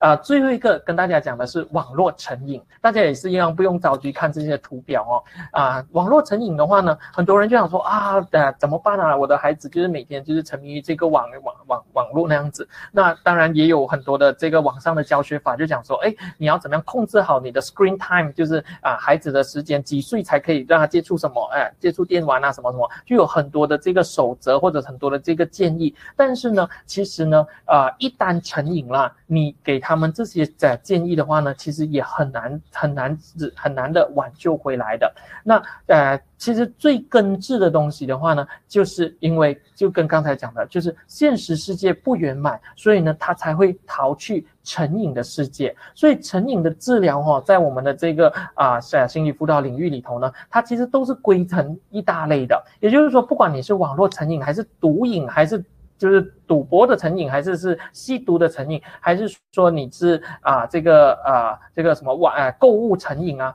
还是说你是这个啊这个啊烟瘾啊等等的，不管你是什么瘾哈，它其实它的原理都是一样的。也就是说，现实世界中有太多不圆满的事情，所以我只好逃到那一个完美的乌托邦的这个世界。当我抽到那根烟的时候，哇！好舒服哦，我的肩膀不会酸痛了，我我我我觉得我比较有能量去面对的那样子，所以所以所以这个这个这个就从来没有一个人是说啊，我在我在现实生活中我就是很健康，然后我我很快乐，我很我很我很我很我我觉得很很优秀，什么东西都很美好那样子，那我还会跑去。突然间成瘾了，对对某个东西成瘾，电玩成瘾、打电动成瘾还是赌博成瘾？通常成瘾的人九十九八千的话呢，他都是在现实生活中不完满，所以他才会陷呃，他才会选择了这个成瘾的这个世界。那不只是人是这样子哦，在动物的实验也完全是呈现这样的模式。也就是说，这个是老鼠的实验哦。这些老鼠里头的话呢，它分成两批老鼠，一个叫 control rats，就是说正常的老鼠啦，OK，另外一个叫 isolated rats，这个 isolated rats 就是说它被隔离了的，它被隔离是什么意思呢？就是说它一出生啊，它就被隔离了，怎么样隔离呢？它第第二天出生的第二天到第九天呢，他都每天哦都有一个小时是离开他的妈妈的，所以他他每天都有有一个小时是必须要自己独立面对整个黑黑暗的这个房啊，这个就是自己孤零零的一个一个一个笼子的那样子的状况。那他会发现说，这个孤零零的这个老鼠哦，他他从小就被剥夺这个亲密需求的这个老鼠哦，是 chocolate 色的这个这个这个图要怎么看呢？也就是说。你你呃，这个、呃、这个是越高的话呢，就是说它吸取这个骨呃骨科碱，就是 cocaine 的这个含量，吸毒的这个啊、呃，吸这个呃这个这个这个骨科碱的这个含量会越越多的意思。那你就会看到，哎，呃，当我们去隔离这个老鼠，让它没有办法得得到不不不满足的这个母爱的时候呢，哇，它就很容易沉迷于这个毒品了。可是呢，如果是健康的孩子，健康的老鼠的话呢，它呢必须是当你的毒品打的很多的时候呢，它才会正式的上瘾。那隔离的老鼠的话呢，只要你给它的毒品的剂量少少，它都。很快就会上瘾了，所以在老鼠的身上看到这样，在猴子的身上也是一样。也就是说，啊、有一群是野生的猴子，一群是被隔离养长大的猴子。然后我们给它一面镜子的时候呢，呃，猴子看到镜子的反应呢，其实一开始呢，他会觉得他会不懂哦，镜子里面是是对方，所以它可能会充满敌意，或者是慢慢写的这个对方过后，哎，他就会懂哦，原来那个是镜子，那就是我来的，他就开始会有照镜子的这个。懂的的的这的的这个行为出现嘛，那我们也就发现说，哎，那一群野生的猴子哈，当他知道镜子的后面是是是自己的时候呢，他就没有什么对，没有什么理那个镜子了，他一样跟他的这个伙伴们玩。可是当那个隔离被长大的猴子呢，当他有了这个这镜子过后呢，他可能一开始也是生气，可是后来呢，开始就迷恋起这个这个这个这个镜子了。即便他身边的伙伴，身身边有一些伙伴叫他去玩的话呢，他也不会去理这个镜子了。所以。同样的，就是说，哎，这个成瘾的，对，就有点像我们的这个镜子，就有点像我们的这个成瘾世界里头，哎，我们成，呃，因为现实中有太多东西被剥夺了，不然，但不被满足了，所以的话呢，我们会啊、很单立于这个成瘾的世界里面。那所以网络成瘾的话呢，呃呃，它它为什么我们会成瘾呢？主要是因为说，哎，我们可以找到在里头，我们找到成就感，我们找到被认可的感觉，被接纳的感觉，亲密的感觉。但是呢，这些东西是真的，我们呃在现实生活中能够能够被被被解决掉的吗？我们的生老病死，我们的整个生生生命的发展，我们还是回到必须回到我们的在现实中去面对的。那。啊，这个这这个就是我我整整个讲座可能就是希望可以先给大家呈现出来说，哎，我们看到呃的呃网络社会好像补足了弥补了我们很多的不圆满，但是呃它是真的补呃弥补到了吗？那样子哈、哦，那呃看起来好像很悲观那样子，但是但是就是呃也也跟大家分享。有两个很重要的意识，我们必须要抓住的，就是说，第一，就是说，呃，在探讨这网络的这个社会的问题的时候呢，我们必须永远记住，是我们，我们，我们在心理学上面呢，我们常常会有一个防卫机制，也就是说，啊，他们为什么会，呃，就是那些酸民啊，那些酸民什么什么，所所谓的酸民。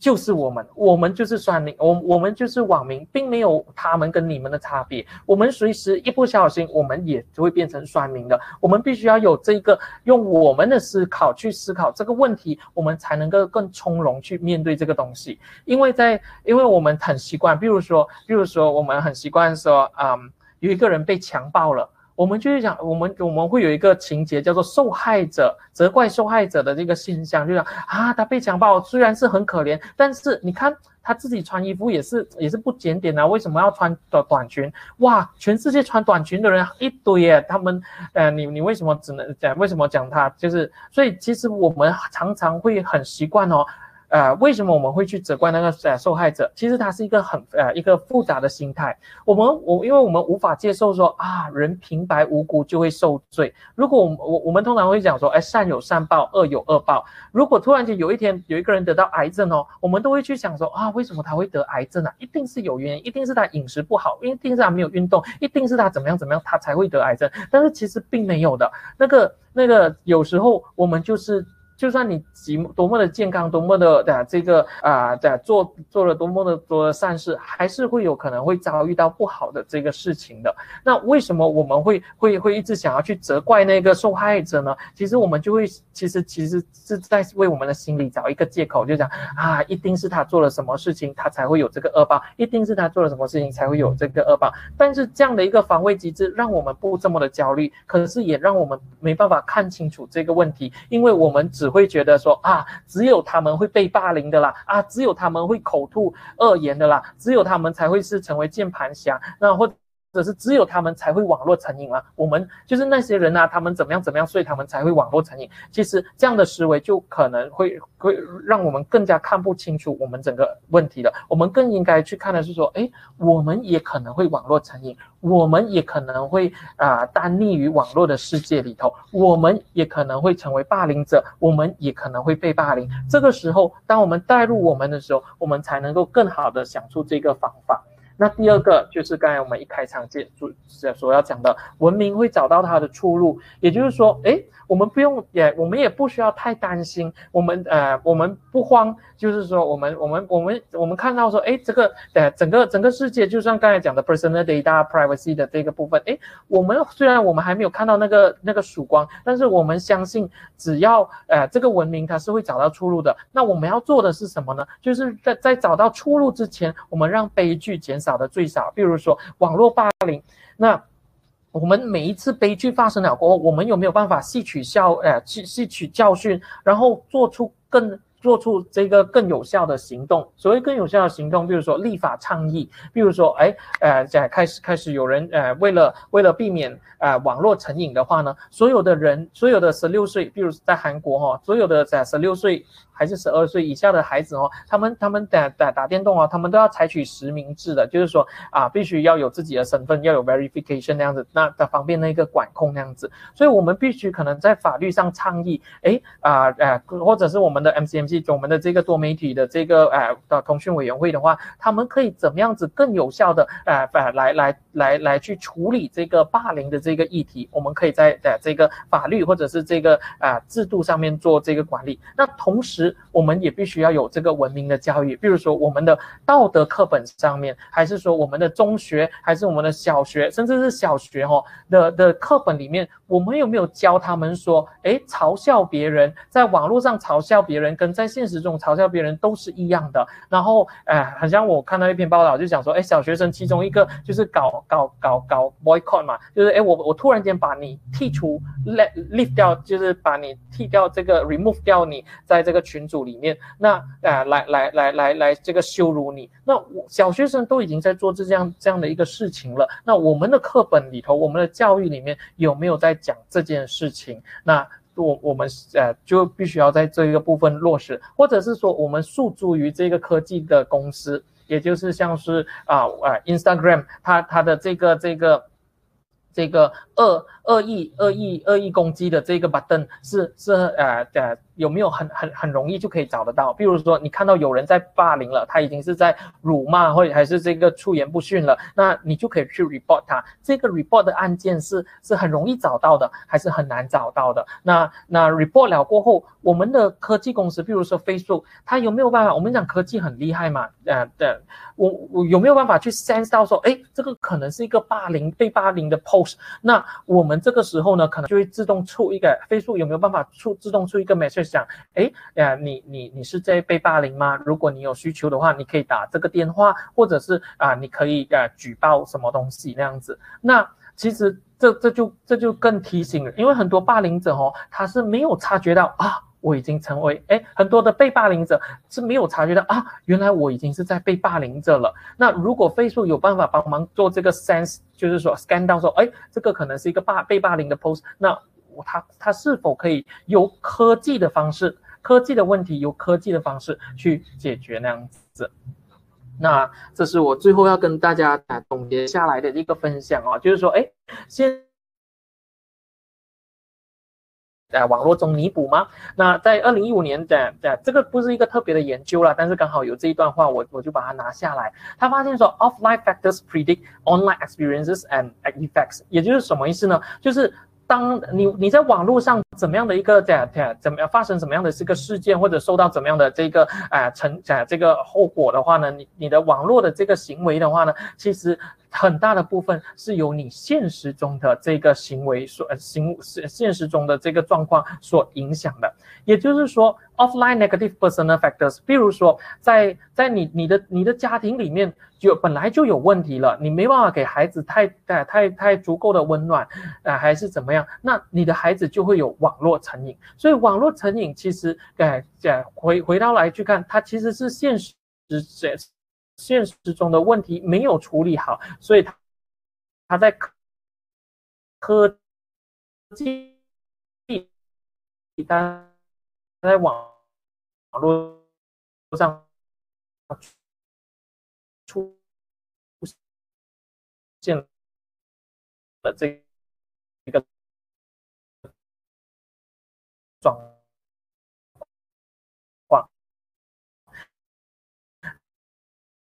那同样的啊，为什么有这么多的这个网络霸凌？其中其中你变成这这个正。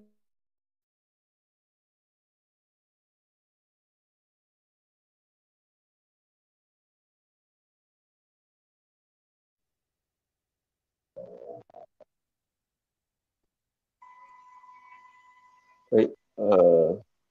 可能谢老师断线。对对对，可能他的线断了。我不要紧，还还有最后两句了，呃、大家稍稍稍等一下，可能谢老师再会会再回来。或者是也可以趁这时候，如果有什么问题想要问老师的，可以在留言那边先打出来，等老师对对对，我们就可以请他回答。好。是大大家我们呃，因为也因为时间的差不多了，所以大家呃留言，然后我大概选出几道问题，然后跟谢老师交流。我们我们一样哦，我们就是生命教育嘛，所以我们遇到了这个哦，一切的生活不圆满，然后是否可以在网络中弥补？那线上的世界其实有呃各种各样不同的可能性，呃，有可以可以它技术上来讲，它可以是一个很稳定的网络，然后也可以是一个有时候啊、呃、不稳定的网络，所以大家都要呃接受各种各样不同的这个变化。好，我们无常，谢老师，对，这就是无常。我想很多生修过生命教育的人应该不会讲啊，怎么办？老师不见了这样子，老师又进来了，嗯，老师进来了吗？我刚刚看到他转哦，他进来了，好，不好意思，是是是我是几时掉出去的？最后的那一点就是说，现实跟那个网络的那个，你说现实如果它是一个不圆满 negative 的那个 personality，然后它在网络上它也会是一个这样子的那个。呈现出一样这样子的那个呃 personality。对对对对，谢谢谢谢的蒂娜。对对对，不好意思，我刚才连自己掉出去我都都都不知道，所以还是要照镜子的，不然就是只会沉溺在自己的世界里面。好，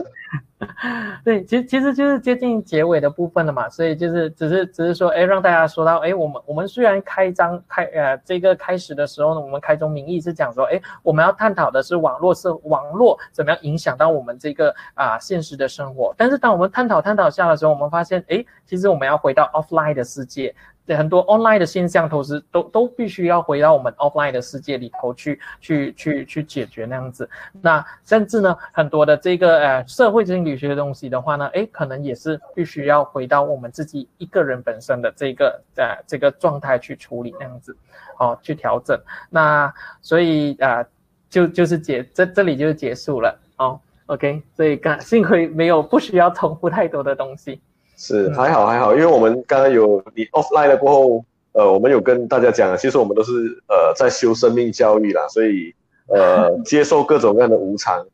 呃，谢谢谢老师，是啊，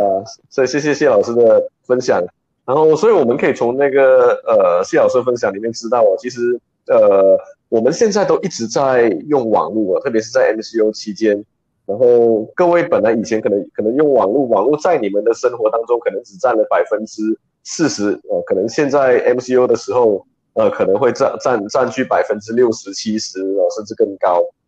那所以，我们从谢老师的这个分享里面，我们我们可以知道哦，呃，在整个网络世界里面，我们在使用网络的时候，呃，是非常复杂的。呃，有时候你到底是呃真实的你，呃，有时候你又是虚拟的你，呃，到底我们真实的自我比较重要呢，还是这一个呃虚拟的呃自我比较重要？其实网络这个东西其实是一个。呃，蛮新的一个议题哦，然后呃，谢老师可以跟我们讲到头头是道，而且我看谢老师那边讲的时候，我眼睛都一直发亮，然后来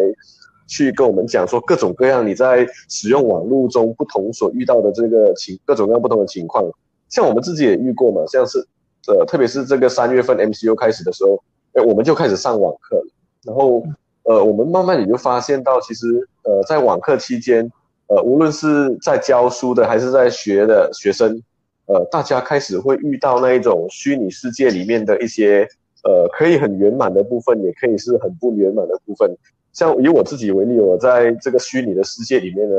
呃，我教书确实，呃，我还是觉得比较习惯那一种真实的世界。哦、呃，虚拟世界可能一开始的时候你觉得很新鲜，但是，呃，它还是会有很多的限制。呃，包括我在看的时候。呃，讲课的时候，可能大家都把自己的这个镜头关掉，可能我只看到一个一个的名字，啊，有时叫了过后呢，也没有人理我，哦，所以我就会跟我的学生讲哦，呃，如果你们不理我的话呢，我就等于好像是跟一排的这个骨灰的塔位在讲话，哦，因为你看着塔位讲话也是很多的名字，然后不会有人理你，哦，所以呃，那学生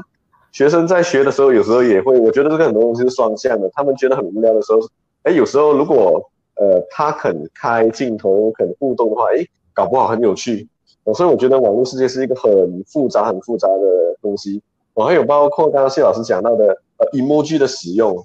呃，有时候，呃，别人用感叹号的时候，可能一般上对我们的认知可能是一个生气。呃，可能在一些人而言，他可能不见得是生气。呃，像我自己跟我自己的学生呃对话的时候，我会用一个笑脸。可是我的学生讲说，老师你可以不要用笑脸吗？他说笑脸好像是一个，呃，我我生气了，我为了表现我没有生气，然后我使用笑脸。那我就跟他们说，诶，其实我是真的在笑，我我没有太多的这一个，呃呃言弦外之音啊，呃，所以这个是我自己的感想。那我们现在刚刚呃有人问哈，就是想要问老师如何有效的走出这一个网络成瘾的世界，有没有什么样的方法可以呃调整？嗯，其实呃要要讲这个东西又可以讲好好长，但是我我我觉得可以可以上网搜寻相关的资讯。那但是我我我常常会讲一个口诀叫做推拉拉，啊推拉拉推拉拉的口诀就是说，哎我。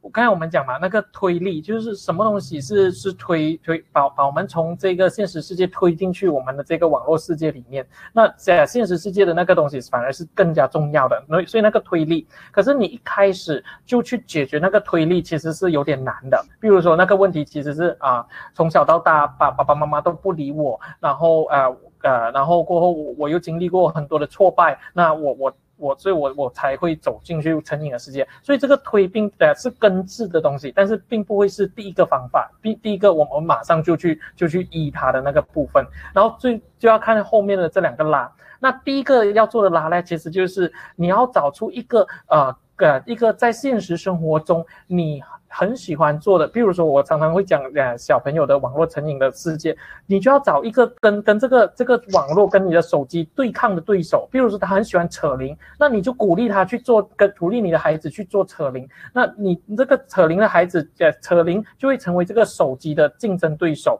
我常常比喻的是啊，那个呃《后宫甄嬛传》，就是我们宫廷剧里面哦，那个皇后哦，她不会去这么傻去跟那个宠妃对抗的，她只会去栽培另外。另外一个宠妃来跟这个现在的宠妃对抗的，因为否则的话呢，你就会成为孩子跟跟这个手机之间的敌人。也就是说，孩子很讨厌你，因为你不找他，你不让他去找他的宠妃，所以你要做的事情就是去提拔另外一个宠妃。他喜欢什么？他喜欢啊他喜欢听音乐，他喜欢呃啊打鼓，他喜欢啊画画，那你就去提拔他。现在的问题是。啊，另外一个问题就是好难找到有兴趣的活动，那那就没办法，就是还还是一样嘛。皇后也是这样啊，后宫没有没有妃子怎么办？那就引进一个新的妃子咯。同样的，就是我们也是要引进一个一些新的爱好，慢慢去栽培他。所以这一个反而是很重要的，就是我们去去拉它，我们去找一个现实世界中它可能会有微妙一几乎基本一点点兴趣，你也去你也去栽培它，然后让它变成是你的手机的一个一个。一个一个抗衡的一个力量，那最后一个拉，就是当你有了这个抗衡的力量了以后，然后另外一个拉的话呢，就是从从把把把呃，就是管制管制他的那个用电脑的那些时间，用手机的时间。所以那个那个步骤呢，比较像是应应该是讲拉拉推拉，就是说你先你先找一个一个抗衡的力量，那让让他可以分散他的注意力，他会去做另外一个有兴趣的事情。然后第二个，你可以改开始开始跟他约法三章。哦，跟那个当当他有其他东西做的时候，他就比较容易遵守这个约法三章的部分。然后最后的话呢，才回到去所谓的应该要根治的部分，就是哎，为是是现实中什么样的一个挫折或者怎么样的一个遭遇，让他变成这么的成呃必必呃得不到成就感，而必须投入这个成瘾的世界里面，大概是这样子。这个只是原则上的东西，但是更加多的细节还是什么都可以上网络呃都都有相关的一个方法的。是，所以我们就学到了一个口诀，叫推拉呢。OK，然后呃，还有一位听众他问说，可不可以再分享一下网络霸凌的现象背后的心态？因为刚刚网络一下子卡了，然后听不清楚。哦，OK，嗯，它背后的心态有很多，可是我我呃，因为我们这个主题不是讲网络霸凌嘛，所以我刚才主要着重的是讲说，哎，呃。科技的科整个科技的层面，也就是呃呃匿名啊，然后你也不知道我的，就算我不匿名，你你也你你对我的都了解是一知半解吧。然后还有刚才讲的去抑制化的效果，就是说，哎，你你那个那个怎么样讲呢？就是呃我我看不到你的马上的回应，我看不到你的眼色，所以我就可以呃肆无忌惮，就很像刚才呃。Offline 了，我都不知道，我就继续肆无忌惮的再讲下去那样子。所以同样的，对，就是因为这些科技的呃设定，整个环境的设定，所以让我们好像更更更更更更愿意在。讲出来，那当然，第二，我们也是要回到现实世界，也就是说，哎，这或许是现实世界让你很难的发出自己的声音，那你的声音要找。对，以前我们讲找找树洞讲嘛，那现在不用找树洞了，你在网络上你就可以讲出你你很想讲出的声音。比如说你很讨厌你的上司，那你就在网络上讲你的上司那样子。那但如果你在网络上遇到一个 post，刚好是跟你很不满的这情况是一一模一样的，那你自然就会把你那个情绪也发在那个 post 上面。比如说你的上司排呃这呃排挤你，或者是做了一些的这个欺骗你的事情，那你看到网络上另外一个 post，喂，好像同样的现象那样子，哇，那你就马上去。就就就去去展露你的那个心声，主要刚才主要分享是这两块，那当然还有许多呃可能潜在的这个原因，那呃呃这里就就没办法分享太多。其中一个可以可以呃我我我我我我自己本身做很好的联想的，当然不能多讲了，就是呃如果你呃大家对呃鲁迅的作品有兴趣的话，大家会看到那个看客文化。鲁迅作品里头一直骂的，就是说，哎，在当时的这个中国社会，好多人都是很喜欢当看客，就是其实是这些看客的眼光，就是呃旁边的 observer 叫做看客，这些看客呃吃瓜群众啦，这些群吃瓜群众就是导致整个当时中国社会的败呃败落的这个原因，所以其实它跟网络在、网络霸凌其实也是有关联的，但是因为时间的关系没办法讲太多，你大家可以去去。去看一看，了解一下，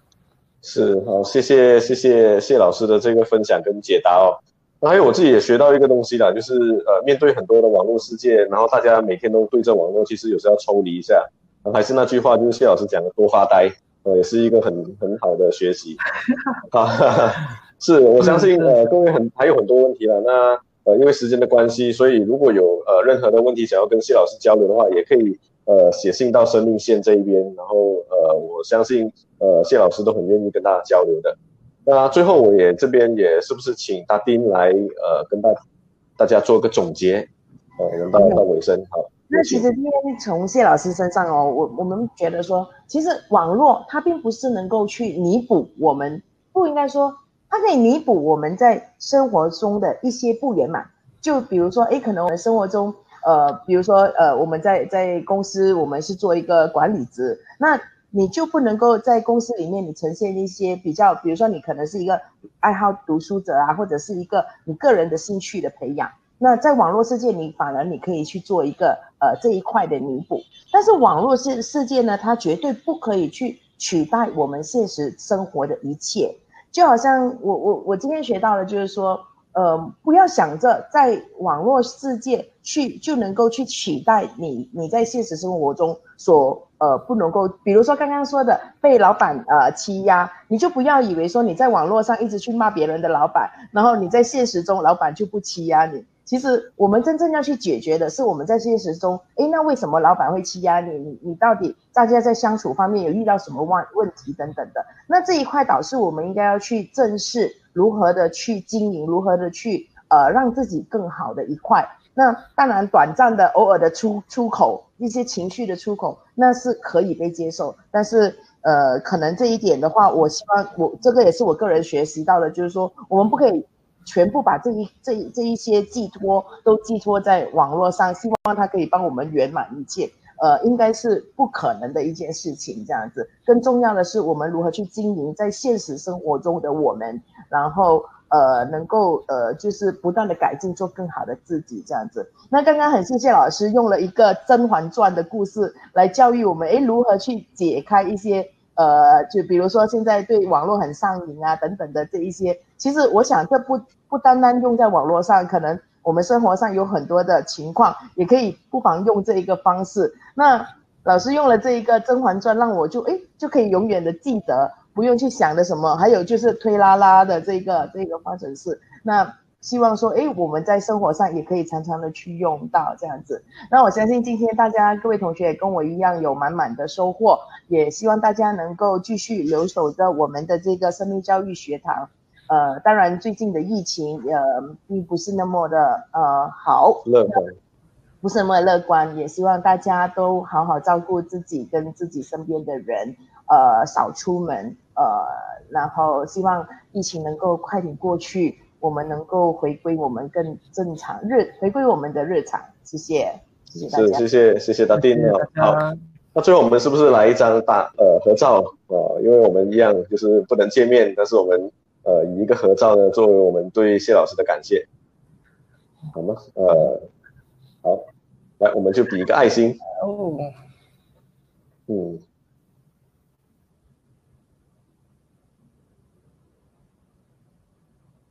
，OK，好，谢谢，谢谢各位的参与，还有谢谢呃谢谢老师，谢谢大斌，还有谢谢我们的工作人员们，谢谢各位。是，然后呃欢迎继续来呃锁定我们的这一个，我们十一月呢还有呃呃最后一次的生命教育学堂二点零。然后从哪里可以注意到我们的这一个学堂呢？可以从两个主要的管道啊，第一个是富贵集团的这一个脸书，然后第二个是我们新纪元茶室开讲，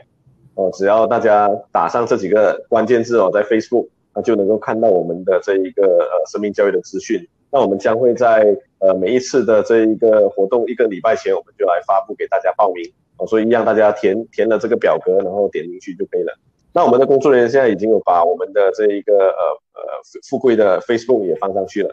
所以一样，呃，欢迎大家持续锁定我们的新纪元生命教育学堂。那我们下个月再见，谢谢。